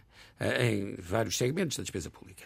E, e portanto, acaba sempre por, por se recorrer aos cortes do investimento público. Claro, é, é o mais fácil, realmente, e portanto recorre-se a isso. Isso é realmente negativo, mas essa é a realidade. E hum, não havendo cativações, é isso que se faz, não é? E hum, eu, eu acho que queria também chamar a atenção para algo que, que é importante. Eu acho que o, se podia ter feito qualquer coisa em sede de IRC. Quer dizer, eu uh, acho que era perfeitamente possível, sobretudo para as pequenas e médias empresas, reduzir-se uh, significativamente, uh, com algum significado, realmente, o IRC. Até, até porque penso que, sinceramente, que o impacto, realmente, em termos de receita orçamental, não seria significativo. Não seria muito significativo. E, e, era um sinal que se dava, realmente, ao tecido empresarial português. Por outro lado, podia ser mais imaginativo, e foi-se pouco imaginativo, em instrumentos que pudessem ser criados de incentivo ao investimento privado. Quer dizer, porque que, uh, uh, em relação ao investimento produtivo que fosse feito, que uh, pudesse ser, em parte, realmente deduzida a matéria coletável, por exemplo, criar novos instrumentos que já foram no passado criados, mas de uma forma mais consistente mais, enfim, enfim, mais, mais eficaz. eu, eu penso que falta aqui a, a, criação de uma dinâmica de crescimento económico que seja entendida como tal pelos agentes económicos privados. Isso eu penso temos que ser uh, justos, não é? Uh, quer dizer, sobretudo com uma perspectiva de crescimento do 1,5%, não, não, não, não, não, não, não se está a ver os agentes económicos privados convencidos que, uh, porque realmente as pessoas falam muito na necessidade de o setor privado ser o motor do crescimento económico, e eu acho bem, eu não sou nenhum coletivista, não é? Quer dizer, não defendo realmente a coletivização da economia, não é? Ora bem, mas de facto o, Estado funciona em muitos aspectos como líder, realmente em relação aos agentes económicos. Quer dizer, há um comportamento por parte dos agentes económicos que é de follow da líder, não é? Isto, por exemplo, em relação aos aumentos da, da função pública que servem realmente para, uh, como, indica, como referência para as negociações realmente uh, da contratação coletiva que se faz realmente pois, ao, nível do setor privado, como realmente, por exemplo, realmente, ou expectativas de evolução do investimento público ou de, do crescimento da economia, que servem de referência realmente às perspectivas de crescimento da economia e de evolução da dinâmica económica. Ora bem, e, e, e portanto, isso existe sempre. Mas existe nos Estados da América, que não é uma economia coletivista, também, realmente, os agentes económicos sabem que, realmente, se as expectativas de crescimento económico são realmente mais fracas, realmente, eh, enfim, eh, eh, as expectativas que têm de ser para eles confortáveis, confortável realmente investir, são, são menores, não é? Hum. Ora bem, Falou isso, é, isso, é, isso é, portanto, era preciso, aqui, nesse, nesse domínio, tinha que haver uma viragem qualquer. É? Falou aí de. Que influenciasse de a componente psicológica hum. do investimento. Que influenciasse a componente psicológica do investimento. Hum. É? Isso, isso, eu acho que isso era importante. Falou do, do seguir o líder uh, uh, e eu vou aproveitar essa, essa deixa num outro sentido para uh, lançar para a mesa a questão do, do IVA zero. Susana Peralta, para além de pontas soltas do debate que quererá, por certo, agarrar, queria perguntar-lhe se, se, concorda com o fim do, do IVA zero, uma medida mais transversal e com a, a canalização desse dinheiro para, para prestações sociais, ou seja, para quem mais uh, precisa. Curiosamente, estamos a falar de, e aqui uh, voltamos à questão de seguir o líder, estamos a falar de uma estratégia que tem sido defendida pelo BCE, tão criticado por países hum, como Portugal, uh, pela, pelas ideias que têm seguido no, no, no combate à, à, inflação. Bom, não, o IVA zero sempre foi uma política errada. Foi, era um disparate completo. Eu acho que não vi. Uh, talvez, não sei, talvez tenha havido, mas quer dizer, o coro uníssono de economistas. Uh, é raro os economistas estarem de acordo. E no caso do IVA zero, foi, foi um coro uníssono, praticamente uníssono. Claro que há sempre. Mas quer dizer, uh, era uma má política. Vamos lá ver uma coisa. Vamos lá ver uma coisa.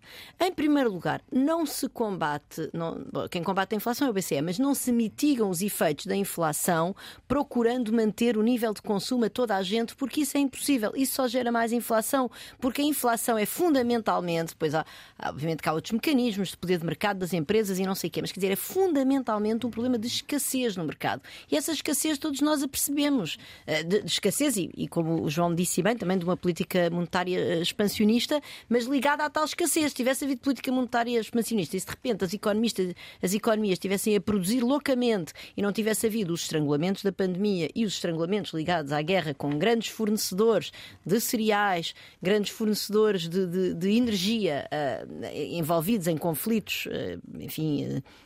Sangrentos, já agora dos quais as primeiras vítimas são, desde logo na guerra da Ucrânia, os ucranianos, muito, muito mais do que nós. Também não, vale sempre a pena lembrar isto, não é? Nós estamos a sofrer com a inflação, aquelas pessoas estão a sofrer com, com o sangue dos seus entes queridos. Um, e, e, dizia, e agora em Israel, lamentamos obviamente também vítimas uh, inocentes do lado de Israel, desde logo, um ataque terrorista uh, claramente condenável, e agora muitos inocentes que vão morrer na Palestina e que não têm, que não têm nada a ver com, com, a, com, a, com, este grupo terrorista e, e jihadista que é o Hamas, mas pronto, isto são detalhes. Enfim, são detalhes relativamente ao debate do orçamento, mas eu acho que é sempre importante lembrarmos isto. Portanto, há um, há um fenómeno de escassez, esse fenómeno de escassez, aliás, esta guerra agora vai provavelmente agravar, até porque já há um choque do lado do preço do petróleo. E, isso leva a que, a que, de facto, nós não possamos todos manter o nível de consumo. E, e, a inflação serve para isso, serve para dizer às pessoas: olha, isto está caro, não compres. É, é muito simples. Se nós Mas a questão é que esta medida do IVA zero é aplicada num, num contexto de agravamento muito significativo de, de, de produtos alimentares, eh, desde logo, e uh, num, num, curto espaço de tempo, no, no prazo de, de, de, um ano, e uh, basicamente houve famílias que deixaram de ter condições para pôr comida Nós temos de ajudar essas famílias. Temos de ajudar essas famílias e de resto o governo vai transferir agora e bem 7 euros por mês para cada família uh, de, beneficiária do, do, do, do Bono Família, portanto, famílias genericamente de baixo rendimento, para compensar a, a, eliminação do IVA zero. E é engraçado que eu, com dois uh, jovens coautores, o, o, Miguel Fonseca e o Bruno uh, Pessoa Carvalho, tínhamos feito umas contas relativamente a quanto é que este IVA zero iria valer, portanto, baseada em microdados do, do, do inquérito às despesas das famílias do, do INE, quanto, é que este, quanto é que isto ia dar de poupança a cada família de baixo rendimento e tínhamos chegado aproximadamente a 8 euros por mês. Portanto, é exatamente isto. Portanto, estamos a falar disso. Aquilo que nós ajudamos as famílias de baixo rendimento, segundo os meus cálculos e agora confirmados pelo Governo, dos meus concoautores, era de 8 euros, 7, 8 euros por mês. Essas famílias têm de ser ajudadas. Agora, repara, a comida não é igual para toda a gente. Portanto, as famílias de mais altos rendimentos têm várias margens de ajustamento. Podem cortar em consumos não fundamentais, as pessoas gastam em, em lazer, em turismo, em viagens, podem cortar nisso. Podem poupar menos, porque são famílias tipicamente que têm poupanças e poderão compensar uh, as suas despesas de consumo dessa forma. E podem cortar noutra coisa muito importante, que é quando eu vou ao supermercado, o arroz que eu compro e a carne que eu compro e os legumes que eu compro não são ao mesmo preço por quilo que uma família de baixo rendimento. E, portanto, eu ainda conseguiria pôr comida na, na na, na mesa dos meus, da minha família numerosa se eu passasse para um arroz uh, que se calhar podia até custar um quinto do preço, não é? Portanto, nós temos, de facto, de ajudar aquelas pessoas que não têm margem de ajustamento, porque nós não queremos que este período inflacionista leve as pessoas a não porem comida na mesa. Agora, a generalidade da nossa, da, da nossa população consegue continuar a pôr comida na mesa, apesar do período inflacionista, comprando marcas mais baratas, cortando noutro tipo de consumos, e isso é bom. Nós precisamos desse ajustamento no consumo, senão não vamos conseguir combater a inflação. É por isso que o IVA zero foi sempre uma má política. A outra razão pela qual é uma má política não é não só porque tenta ir a toda a gente, como também porque uma parte desta diminuição do IVA zero foi muito provavelmente absorvida nas margens comerciais uh, das empresas de distribuição. Uh, tanto é, tanto é que agora já vieram avisar que, que já, principal, já, já apareceu hoje a queixa das empresas de distribuição relativamente ao fim da política IVA zero, porque eles percebem perfeitamente que têm uma margem a ganhar uh, com aquilo, como acontece sempre com, quando se mexe em impostos. E até, e até nos arriscamos ao seguinte.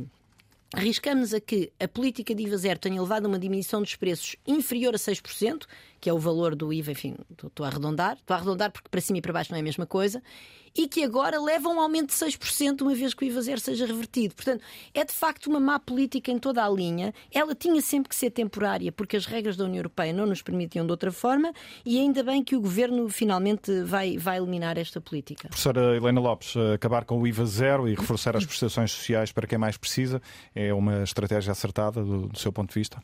Hum, eu, francamente, sobre o IVA zero, uh, nunca trabalhei sobre o assunto e tenho total confiança na análise da, uh, da, da, da Suzana. Isso é muita pressão. Não, não, estou a brincar, estou a brincar. Uh, agora, uh, relativamente àquilo que eu acho da inflação, sim, a inflação um, vem de um, de um, fenómeno de escassez, face à procura que existe, não é? Por exemplo, o petróleo agora está, a, a oferta, como sabemos, está a ser uh, deliberadamente racionada pelos países da OPEP, porque eles perceberam, obviamente, que as, as reservas de petróleo deles não são infinitas e eles querem agora continuar a aproveitar aquele dinheiro o máximo que eles possam, não é? E, portanto, a escassez, às vezes, vezes é deliberadamente provocada um, e, e, e, tem a ver com uma, uma e, e, e, há pessoas que depois não, não a conseguem pagar e, e, não conseguem pagar esses bens e é por isso que se deve absolutamente favorecer as famílias mais pobres porque, porque há de facto pessoas que já não conseguem pôr comida na mesa. Uh, vê-se na a quantidade de pessoas que vão ao banco alimentar em todos os países. No, no Reino Unido há 3 milhões de crianças. O Reino Unido percebeu-se que tem que dar uma, uma refeição uh, gratuita a 3 milhões de crianças. Uh, os franceses já, 40% dos franceses já diminuíram a quantidade de alimentos que, que compram. Portanto, essa questão da inflação no, no, nos alimentos é uma questão muito, muito séria e pronto, e, e, e como eu disse, já acho que vai, vai continuar. Pronto, e a última coisa é que, eh, para além da inflação, também é sempre uma luta para a distribuição da riqueza eh, criada no país. E é, pronto, é o fenómeno da chamada greedflation, não é? De, de uh, com o aumento das margens de, muitos, de muitas grandes empresas Muitos comerciais. É, é, sim, setor, sim. Assim. Portanto, a inflação, Figuras, sim, a inflação, a inflação é, é, é, um problema de, de, de distribuição uh, da riqueza, para além de, de ter as outras vertentes que, de que já falámos. Ricardo Ferraz hum, concorda com esta estratégia de acabar com o IVA zero, uh, reforçando as prestações sociais para quem mais precisa? Bom, esta medida, quando, quando foi adotada, ou na altura em que esta medida foi adotada, eu defendi logo, tendo em conta o impacto orçamental estimado Uh, e, e, portanto, foram, foram estimativas apresentadas uh, pelo Governo, o impacto estimado de 410 milhões de euros uh, e os benefícios que se previam, que seria, portanto, uma medida errada. agora sabe-se que afinal poderá ter custado não 410, mas 550 milhões, isto segundo a estimativa que vem neste orçamento. No, no orçamento foi ontem apresentado. E, portanto, na altura em que esta medida foi aprovada, eh, foram feitas várias simulações. Recordo-me uma simulação eh, feita na altura que demonstrava que numa compra eh, de 60 euros com produtos de, bens de, primeira necessidade, necessidade a poupança que seria possível obter andaria à volta de qualquer coisa como 3 euros. Eu creio que isto está em linha precisamente com a estimativa avançada ainda agora pela professora Susana Peralta, eh, o que é naturalmente pouco para o impacto orçamental que tem eh, esta medida. Eu diria também que as pessoas não sentiram propriamente grande diferença com isto, apesar de ser uma medida cara, não sentiram, não sentiram propriamente diferença.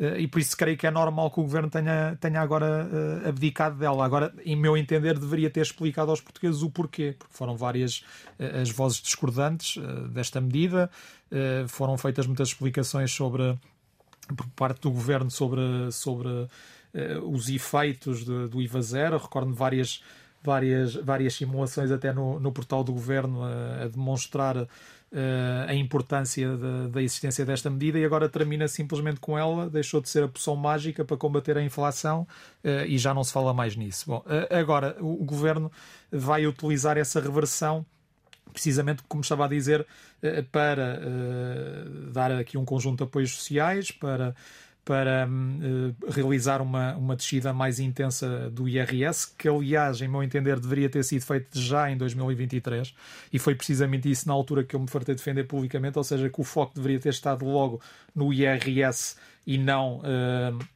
e não na, na, na, questão do, do IVA zero e de darmos a discutir a, a questão da, da descida de, do IVA para, para estes produtos já estavam a ser taxados a 6% eh, e por isso parece-me totalmente acertada a opção do Governo. Agora deixe-me também que lhe diga, ainda a propósito do IVA, eh, aqui, aqui um, um, uma questão que vem no, vem no orçamento, que é eh, este princípio, parece-me que estamos de, de acordo não, não, é, não, é, não é correto, não é? De, de, estar a, de estar a baixar aqui o IVA para os bens essenciais. Mas um, o governo vem agora uh, adotar a descida do IVA uh, das bebidas uh, para o setor da restauração. Portanto, eu pergunto qual é a lógica desta medida. Quer dizer, não há, não há margem orçamental, mas depois vamos, vamos e acabamos com a questão do IVA zero, mas claro que tem um impacto menor a, a, a, o IVA, a descida do IVA das vidas da restauração. Mas aqui o princípio é o mesmo, quer dizer, eu não, não vejo aqui grande lógica, não é? Uh, de, de, adotar uma medida, de adotar uma medida destas. João Borges de Assunção, uh, falta uma explicação também na sua leitura para o fim do IVA zero? Sim, acho que, acho que esse é o ponto central. Uh, mas, mas, acho que eu também acho que vale a pena elogiar o governo por ter, por ter recuado uh, e, e, portanto, nesse sentido, a explicação dá-se por ela própria, digamos assim, não, não, não vale a pena mais concentrarmos no futuro. E, e, eu, talvez, fazendo aqui a propósito disso uma reflexão sobre o futuro, há, há um. Há um Há uma, há uma, dificuldade que atravessa o, o, o, governo e que explica alguns destes erros que, que, que, os governos, não é só o nosso, os governos em geral, acabam por cometer. Uh, as administrações públicas, em geral, estão muito uh, diminuídas na sua flexibilidade e na sua operacionalidade. Portanto, um, um serviço que queira, por exemplo, que diz uh, na zona da minha intervenção há mais famílias com dificuldades, eu preciso de um reforço da minha situação orçamental. Este tipo de, de, de, de decisão no, no, nos, nos, nossos governos é uma decisão muito difícil, que tem de passar uma cadeia muito grande e, e, e, que é muito difícil obter a aprovação, mesmo que os montantes em causa sejam, sejam que muitas vezes termina, uh, começa e acaba no Ministério das Finanças.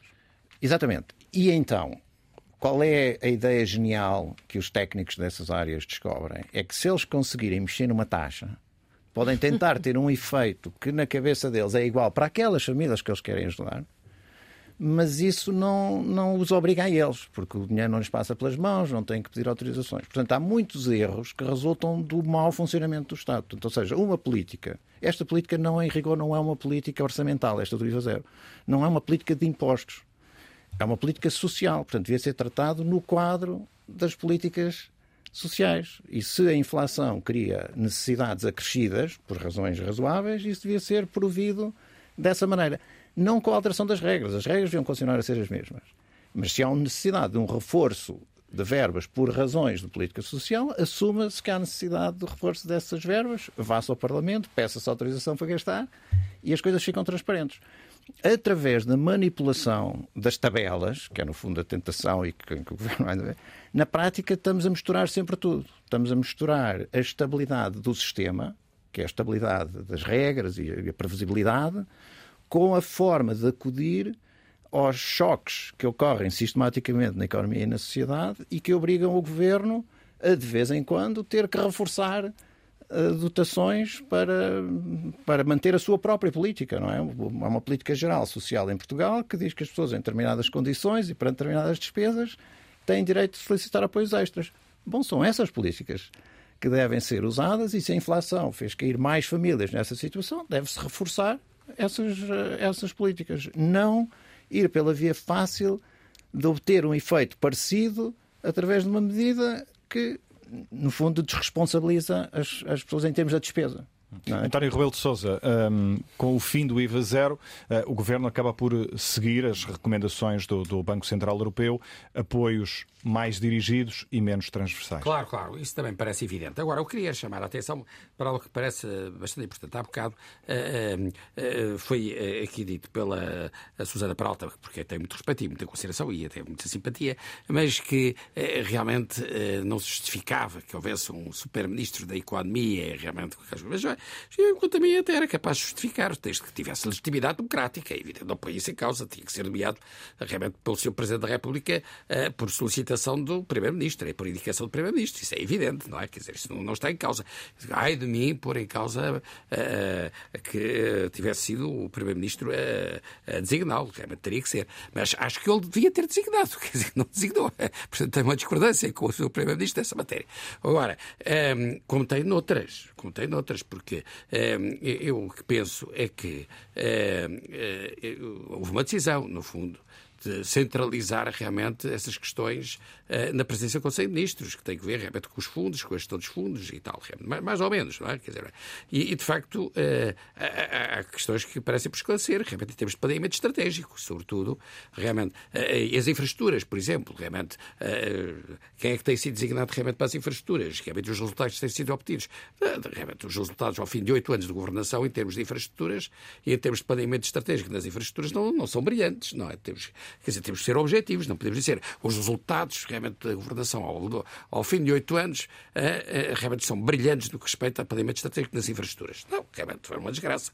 Ora bem, e as pessoas têm que reconhecer isso. Na habitação, realmente foi muito mal. Realmente foi muito mal. Realmente falhou.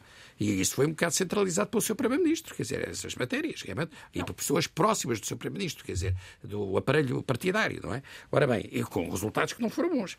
Por exemplo, na, eh, na saúde, realmente, eh, enfim, eu admiro muito até, realmente, algumas pessoas já passaram realmente pelas, eh, pelas pastas da, pela pasta da saúde. Mas agora, o que é verdade é que os resultados também não foram bons. É verdade que houve também a pandemia, é verdade que isso obriga a grandes ajustamentos e, e obriga realmente a um grande esforço realmente de reestruturação do setor da saúde, mas aí é que se deveriam dar mais explicações à, opinião pública, dizer porque que realmente nós gastamos o dinheiro adicional que gastamos. Agora prevê-se mais uh, eh, 1.209 milhões de euros realmente para a saúde. Eu acho muito bem, realmente muitíssimo bem. Agora, como é que vão ser gastos de maneira a dar resposta aos problemas pendentes e é que realmente os próprios médicos os enfermeiros fiquem minimamente satisfeitos.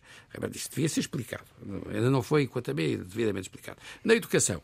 A educação, os resultados também não são brilhantes, não é? Agora vai-se gastar mais 297 milhões de euros realmente na educação. E, sim, senhor, muito bem, acho muitíssimo bem. Até penso que é capaz de ser pouco. Mas, enfim, como é que se vai resolver o problema da educação? Os problemas da educação têm que ser resolvidos, não é? Realmente é preciso resolver. E, e ainda não se percebeu o discurso uh, oficial do governo é um discurso insuficiente, porque não explica, então, mas qual é a porta de saída? Como é que nós vamos resolver isto? Ora bem, e isso é um problema importante. Eh, eu falei aqui também do mar. O mar é uma questão importantíssima. O hipercluster do mar, o Hernani Lopes falava sempre do hipercluster do mar. Então, bem, o, que é, o que é verdade é que quais são os instrumentos que estão a ser criados até agora que permitam, de alguma forma, desenvolver as atividades ligadas ao mar. Quer dizer, o que é que, que, é que já se fez nesse, domínio? Quer dizer, é possível que haja coisas que já foram feitas na, em relação à marinha mercante, em relação às pescas, em relação a outros domínios de pesquisa, realmente dos fundos marinhos, etc., que a gente desconheça, realmente, mas o que é que está em andamento, não é? O que é que está a fazer? Ora, isso não se, também, também não sabe. E depois há uma área que é particularmente relevante, que nós nunca falamos dela, estando nós em guerra, estando nós em guerra, é uma maneira de dizer, é, estou a exagerar um bocado, nós estamos em guerra, mas eh, estamos numa situação realmente, num contexto de guerra. É, nós temos compromissos com a NATO, realmente, de acordo com os quais nós devíamos realmente canalizar 2%, de, digamos, do equivalente de 2% do PIB realmente para despesa realmente orçamental. E nós estamos nos 1,6%, ou coisa assim parecida. É? Ora bem, o que é que está a fazer nesse domínio? Não é? Quer dizer, que, uh, quer dizer critica-se muito realmente o, a, hegemonia existente por parte dos Estados da América em relação aos outros países da NATO e tal. Mas realmente nós temos que fazer a nossa parte. Nós temos que realmente cumprir com as nossas obrigações. Não é? Ora bem, e, e, e realmente também não se faz nada, não é? Nem se fala. Né? Nunca se ouviu, ninguém fala na, na, na, defesa. Quando cair aqui o primeiro míssil, realmente vai-se falar realmente muitíssimo na defesa. Bem, maneira que eu, eu acho que. O Primeiro-Ministro disse que, que ele cumpriria o objetivo se recebesse contrapartidas adicionais da União Europeia. Portanto, ele transformou isto em mais uma política do PPR. Pois, mas, é, mas é pior do que mas, isso. Mas, mas, isso, isso é mal, está mal feito, não, não, não é correto, não é? Não é correto, temos que fazer. Os, é uma política de soberania. Isso é, é uma política, de, soberania. de soberania. É mais básica, é mais é, importante. É mais importante. E é um erro, realmente. Ora, e aí, de facto. Uh, essas, falhas que existem, que não são falhas, digamos, da política financeira do governo, da política, digamos assim, orçamental do governo, que tem sido boa. Boa tem sido um aumento bom, razoável, realmente, enfim, e que realmente tem sido uh, de rigor financeiro, como deve ser, realmente, uh, mas que tem que ver com uh, outros aspectos setoriais da política do governo que são responsabilidade do Primeiro-Ministro. Hum. E aí, realmente, de facto, os resultados obtidos não são brilhantes. Não é? Quer dizer, há outros aspectos realmente da governação que têm sido realmente uh, brilhantes. Uh, a maneira como se tem conseguido a concertação social, a maneira como se tem conseguido um certo equilíbrio realmente político em termos gerais, tal, tudo isso é brilhante. Agora, realmente, uh, quanto a mim há aqui um problema que, que é um problema grave, que é quando o Partido Socialista ganhou as eleições com a maioria absoluta, o Sr. Primeiro-Ministro teve uma oportunidade única de uh, dizer ao, ao, seu, ao seu Presidente da República: olha, eu preciso de mais tempo, preciso de um mês para fazer um grande governo e vou ser um grande governo, e vou ter realmente bons investigadores, e vou ter até eventualmente pessoas com experiência empresarial, uh, vou ter uh, bons professores, vou ter realmente bons, uh, enfim, pessoas de elevada qualidade que vou realmente escolher, em vez de escolher realmente pessoas do aparelho da sua confiança pessoal. Mas, na verdade, maioria... ele teve bastante tempo, porque houve uma, uma recontagem. Ainda teve bastante tempo. tempo. Ainda por cima teve bastante tempo. Ainda por cima teve bastante tempo. E depois escolheu um governo francamente inferior ao governo anterior. A maioria absoluta para agora garantir a aprovação é? da proposta de orçamento que foi uh, ontem apresentada. Eu uh, queria ouvir-vos sobre as questões que uh, podem vir a ser melhoradas durante, nomeadamente, o debate parlamentar desta proposta de orçamento. A votação final só acontecerá lá para o o fim de novembro. Há um outro aspecto eh, sublinhado há pouco pelo eh, professor eh, António Rebelo de Sousa. É certo que não tem de estar tudo no, no orçamento, Susana Peralta, mas ehm, há aqui uh, setores uh, e áreas uh, onde há uma agitação muito significativa nesta altura, a questão da saúde, da educação, da justiça, os problemas da habitação. Não há grandes novidades neste orçamento, é. para além do que, do que já se sabia em relação à educação. há um apoio para, para professores deslocados, que julgo que ainda não estava detalhado, mas de resto não há grande, grande novidade, digamos assim, para estas áreas sobre as quais há agora um, enfim, uma, uma, agitação particular. Sim, isso é um enorme problema, na verdade, do nosso exercício orçamental. Ou seja, nós, quando olhamos para o país, identificamos assim, quanto a mim, três áreas absolutamente. Eh, há mais. Se cá também temos a defesa, também temos a justiça, mas eu, eu pensar nas três que me parecem mais gritantes que nós sentimos no nosso dia a dia, vamos dizer, que é obviamente a saúde, a educação e também as infraestruturas, porque nós temos um, os, os nossos transportes públicos, não só intra-áreas metropolitanas, como inter uh, o resto do país, são, são, estão, estão num estado desastroso para o que seria exigível em 2023 num país europeu. E, de facto, o orçamento, sendo um instrumento essencial de política, de política de, de, económica e, portanto, do país, de política pública de maneira geral, nós estávamos à espera de olhar para, esse, para este documento e ver bem como é que o governo vai enfrentar estes touros que estão agora aqui na arena, não é? Uh, e, e, eu podia pegar agora aqui em vários noutros capítulos do, do, do, do, relatório do Orçamento de Estado, mas tenho aqui à minha frente o capítulo relativo à saúde, precisamente porque, como o António Rebelo de Souza começou a falar disso, eu, eu, eu fui abrir nesse capítulo porque eu já tinha estado a olhar para isto e de facto queria falar sobre isto. E vamos lá ver uma coisa. O normal era que este documento, que é um documento menos técnico, que é o relatório, portanto, o Orçamento de Estado, é um documento muito técnico, cheio de mapas e não sei o quê, e bem, e bem, mas depois há o relatório onde é suposto para os, para, para, para, os cidadãos, para as pessoas como eu se interessam para ler estas coisas e todos nós que aqui estamos, e, e depois para, para, enfim, para as ONGs com interesses no setor, para, para, toda a gente, não é? Poder olhar para isto, para, para vocês, certamente, do, do, dos meios de comunicação social e perceberem um bocadinho bem como é que isto reflete, no fundo, as prioridades, as preocupações do governo e de que maneira é que o governo quer fazer face a esses grandes desafios. Ora, por exemplo, eu tenho aqui na, na, na questão da saúde principais medidas: investir na saúde dos portugueses, uh, desenvolvimento de políticas, iniciativas e atividades de promoção da saúde, prevenção da doença, não sei o quê, melhorar o acesso e eficiência no SNS. O governo prossegue a reforma do Serviço Nacional de Saúde, alargando as respostas dos cuidados de saúde primários, hospitalares, continuados e paliativos, universalizando a utilização de novas tecnologias, blá, blá, blá, blá, blá. lá. Reforçar a cobertura no âmbito das cuidados de saúde primários. Intensifica, intensifica as medidas adequadas para alargar o número de utentes. Quer dizer, isto numa altura em que temos uma, uma mas, situação gravíssima nos serviços de urgência por causa da é questão total, dos médicos que contestam isto, o trabalho isto extraordinário. Isto que aqui está é uma manifestação de intenções e que vai buscar os adjetivos certos, não é? Portanto, medidas adequadas para alargar o número e tal, mas sem dizer como, como é que vai fazer. Nós temos, nós temos visto este exagero, por exemplo, das horas extraordinárias. Há um problema evidente de gestão de recursos humanos, parece-me óbvio. Se nós temos um Serviço Nacional de Saúde que vive desta forma das horas extraordinárias, tem um problema de gestão de recursos humanos. Não há aqui nada que minimamente. É óbvio que isto não era para ser uma redação do decreto-lei que iria tratar desse problema. problema Mas, quer dizer, tínhamos de ter o mínimo, digamos, dos pilares daquilo que o governo quer fazer. Nós sabemos que temos um problema de acesso aos cuidados de saúde primário, primários, depois leva as pessoas a recorrer em excesso às urgências, o que é uma ineficiência enorme e já agora gera má despesa pública, que tem a ver com aquela questão uh, que o João Borges da Assunção aqui disse há pouco, que de facto nós devíamos, no, no nosso, quando eu há pouco disse que eu gostava de impostos porque eu queria dinheiro para resolver os problemas, mas eu não, sou daquelas que não nega que há má despesa pública e que há má gestão dos dinheiros públicos e obviamente também temos de ir atacar esse problema.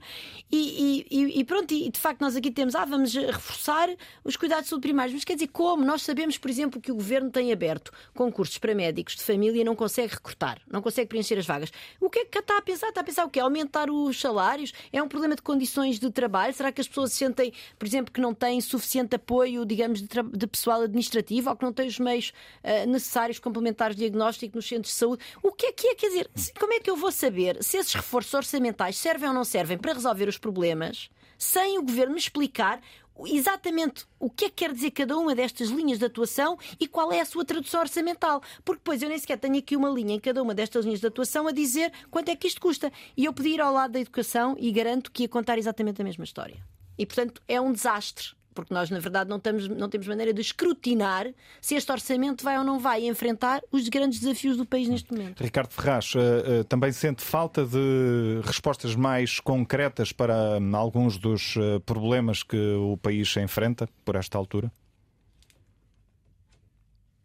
Ricardo Ferraz? Não está nesta altura connosco o professor Ricardo Ferraz. Eh, teremos a oportunidade, por certo, de retomar essa ligação. Ricardo Ferraz está nos estúdios da Antena 1 em Coimbra. Eh, a mesma pergunta eh, para si, professor João Borges de Assunção. Sente falta de algumas respostas concretas neste orçamento a alguns dos problemas que têm marcado a atualidade por estes dias e por estes meses?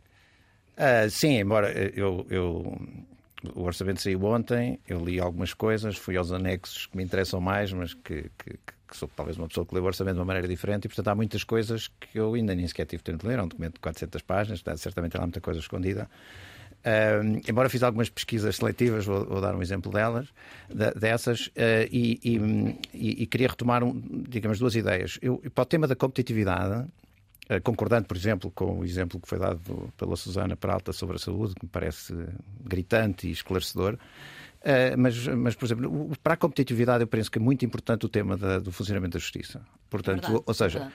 medidas para a competitividade uh, seriam medidas que, de alguma maneira, garantissem que as coisas, uh, que a justiça funcionava melhor, que tem muitas dimensões e que muitos desses procedimentos da justiça foram interrompidos durante a pandemia, e bem, mas que agora ainda não retomaram a, a sua normalidade. Portanto, aquele processo de interrupção da, da pandemia criou enormes perturbações no, no funcionamento de, um, de, uma série de sistemas uh, e, e, para os quais é preciso a justiça funcionar para que esses sistemas funcionem bem. Mas queria trazer uma, uma, uma política de natureza ambiental, até porque o assunto já, já, já foi para aqui trazido, mas que me parece ir ao lado. Para, para Portugal, para Portugal e os nossos cientistas, nós temos bons cientistas climáticos uh, em Portugal, para Portugal o problema do clima é essencialmente, não estou a falar do problema geral do combate ao clima, digamos, em termos mais militantes à escala mundial. Para Portugal é essencialmente um problema de gestão da água. É, verdade. é um problema de gestão da água. E eu penso que eu fiz a pesquisa da palavra água no documento de 490 páginas. A, a palavra água só me apareceu associada à salvaguarda, portanto, a seguros. Não, não, não penso não ter descoberto a palavra água em nenhum ponto do documento. Isso tem a ver com a gestão das próprias infraestruturas, porque a gestão das infraestruturas da água não são baratas e não são, e não são passíveis de ser feitas sem planeamento e sem planeamento integrado e sem pensar na escassez de um recurso que sendo abundante, porque chove pouco, mas chove, sendo abundante, e nós temos o mar, é um recurso de gestão difícil, onerosa e cara e que, e que, e que, e que é uma, quase uma obrigação. Do, quer dizer, o nosso Estado tem a obrigação de, de organizar-se uh, de organizar-se para esse assunto.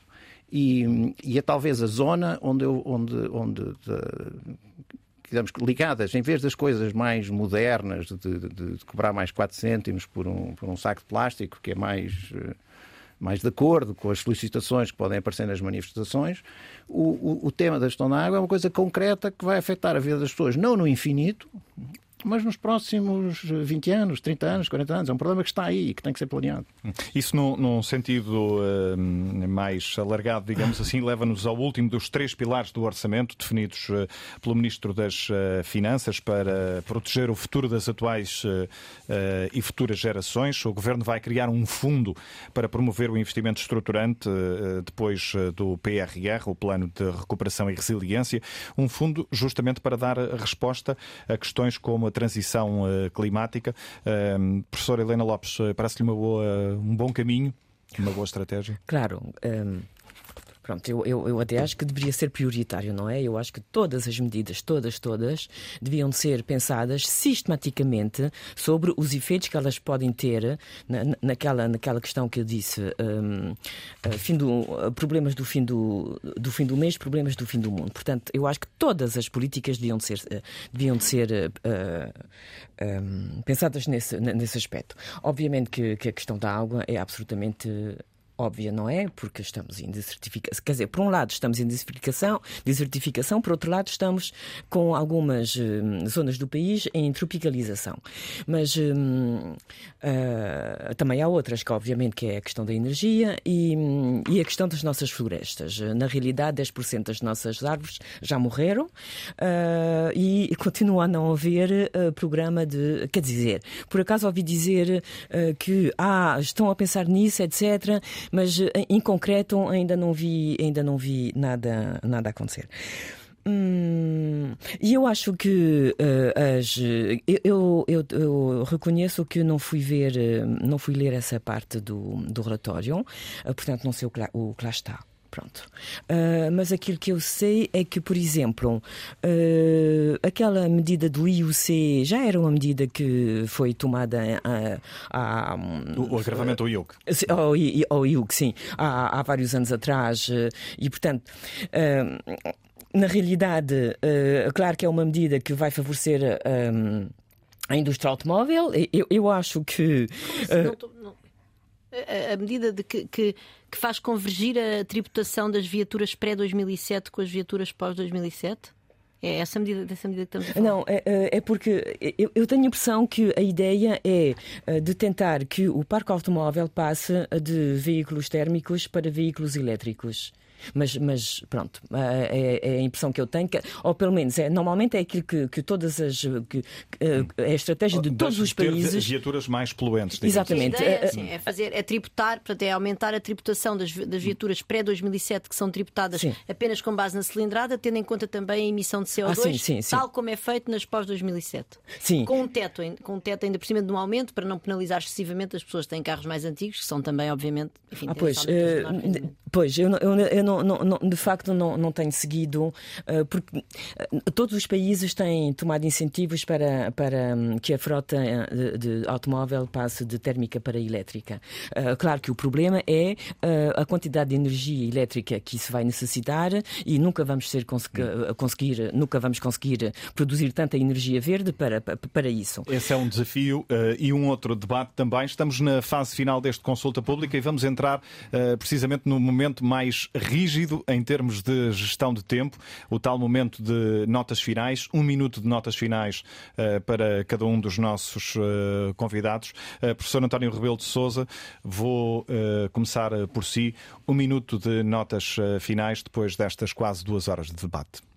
Bem, eu o que posso dizer é que acho que o, o orçamento uh, concretiza aquilo que é uma preocupação do uh, governo e, em particular, do Ministro das Finanças, que é haver uma política de rigor orçamental e, e, e isso considera que é realmente positivo. considero, portanto, que há umas das medidas que foram também implementadas pelo, pelo Orçamento de Estado são realmente positivas em termos de impacto possível na vida das famílias e, e em termos de contribuir para que haja realmente uma melhoria de condições de vida, pelo menos ao nível de certos setores. Uh, considero que há aqui uma falha grande uh, que, que, não, não imputa aí responsabilidade especificamente às finanças, mas sim a, a, realmente a, na liderança realmente do próprio governo, que há a ausência de planeamento estratégico, não há planeamento estratégico ao nível do governo e, desde o princípio, não é? Eh, e acho que eh, devia ser uma preocupação realmente fundamental deste governo. Uhum. E, e, penso que existem diversos setores em que realmente seria útil, em termos de opinião pública, que se explicasse quais são os projetos que o governo tem em mente para reformar esses setores. Obrigado, António Rebelo de Souza. Professora Susana Peralta, um minuto de notas Sim, muito rapidamente ia só, se calhar, às cativações, porque há bocado, quando o João disse, bem, isto tem que ser credível, e é verdade que ainda falta alguma credibilidade, mas queria só dar duas notas positivas que talvez acrescentem à credibilidade. A primeira é que o Ministro das Finanças, quando falou do fim das cativações, pareceu mostrar que percebia o problema, falou da microgestão, do facto de, de, do Terreiro do Passo não, estar, não poder estar a microgerir as despesas de, de todos os Ministérios de linha. Portanto, isso é uma boa notícia, uh, ele estar consciente do problema e depois também, uh, por outro lado, quer dizer, apesar de tudo, neste momento há uma folga, ou seja, nós podemos imaginar que quando a coisa apertar, o governo não vai necessariamente ir às cativações porque pode eventualmente mexer um bocadinho no tal. Nós não precisamos ter um excedente, se tivermos um déficit de 1%, não vem por aí mal ao mundo. Portanto, uh, gostava muito que, que o Ministro das Finanças levasse isto mesmo a sério, porque é de facto uma reforma orçamental essencial, porque a microgestão pelo Ministério das Finanças gera má despesa pública. Helena Lopes, o seu minuto de notas finais. Sim, um, pronto. A, a, a, maioria dos comentários que eu tenho ouvido sobre o orçamento uh, são comentários bastante focados sobre o crescimento, alguns sobre a competitividade, e acho tudo muito bem, uh, mas eu acho que uh, as questões ecológicas têm sido absolutamente muito, muito, muito ausentes do debate deste orçamento e no próximo no, no, no, orçamento propriamente dito tem uma importância absolutamente marginal, enquanto eu acho que tem uma importância central. Pronto, e aquilo que eu tentei aqui fazer foi que, como universitária uh, e responsável pela educação de, de, de, jovens, eu acho que é o meu dever e a minha responsabilidade uh, alertar para, para isto. Um, e eu acho que o António Costa e, em geral, uh, uh, o governo devia de colocar as questões ecológicas na sua estratégia de comunicação. Ricardo Ferraz, uh, julgo que já foi possível retomar a, a, ligação consigo. Eh, sim, isto já está a funcionar. O seu minuto de notas finais, por favor. Bom, como eu referi logo no início, eu daria nota positiva a este orçamento, no entanto, seria uma nota positiva baixa. Em meu entender, sem comprometer a já prudência orçamental que este orçamento mantém, e em meu entender bem, o governo poderia ter apresentado algo mais ambicioso, devia ter apostado uma boa parte das suas fichas numa redução mais intensa dos impostos, principalmente do IRS, para além daquela que vai adotar. Eh, isto num contexto em que Portugal é o segundo país da OCDE menos competitivo fiscalmente.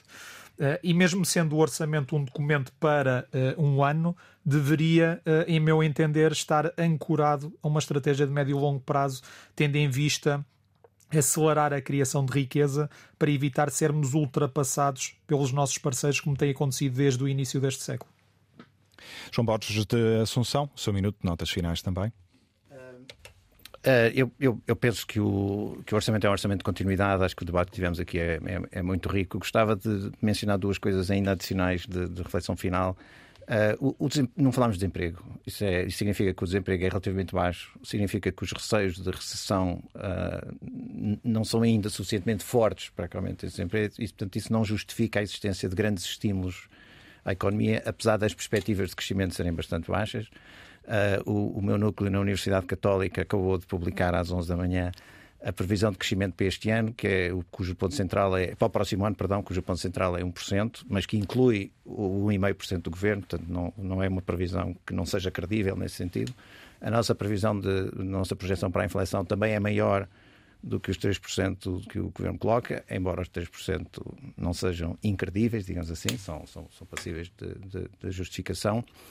E já agora, para passa a publicidade, eh, estimamos que o trimestre passado que terminou possa ter tido uma contração em cadeia de 0,3, o que também não preocupa. O Banco de Portugal já tinha dito que talvez fosse ponto 1. Um. Uh, e, mas isso o que revela é a fragilidade da, da, da situação e, e, no fundo, é, um, é um, um, certo elogio à continuidade. Portanto, a ideia de que é um orçamento que não faz muitas mudanças, que, que, que não faz estímulos nem, nem retrações uh, orçamentais, o que me parece também adequado. E, e, e, se se cumprirem os, os, as metas que estão inscritas, se de facto conseguimos baixar para, para, 100%, para, para, para uma dívida pública abaixo de 100% do PIB nominal, nós estaremos até a cumprir as regras do Pacto de Estabilidade, que dizem que se tem de descer um vinteavos da diferença para 60%, coisa que muitas pessoas Uh, nos, nos, anos mais altos da, do programa de ajustamento diziam que era completamente impossível e portanto está aqui uma, uma resposta que, que afinal aquilo que parecia impossível até final parece que é possível. E com essa ideia fechamos a consulta pública de hoje, debate e reflexão a propósito das contas do Orçamento do Estado para o próximo ano. Voltamos com outro tema de hoje a oito dias.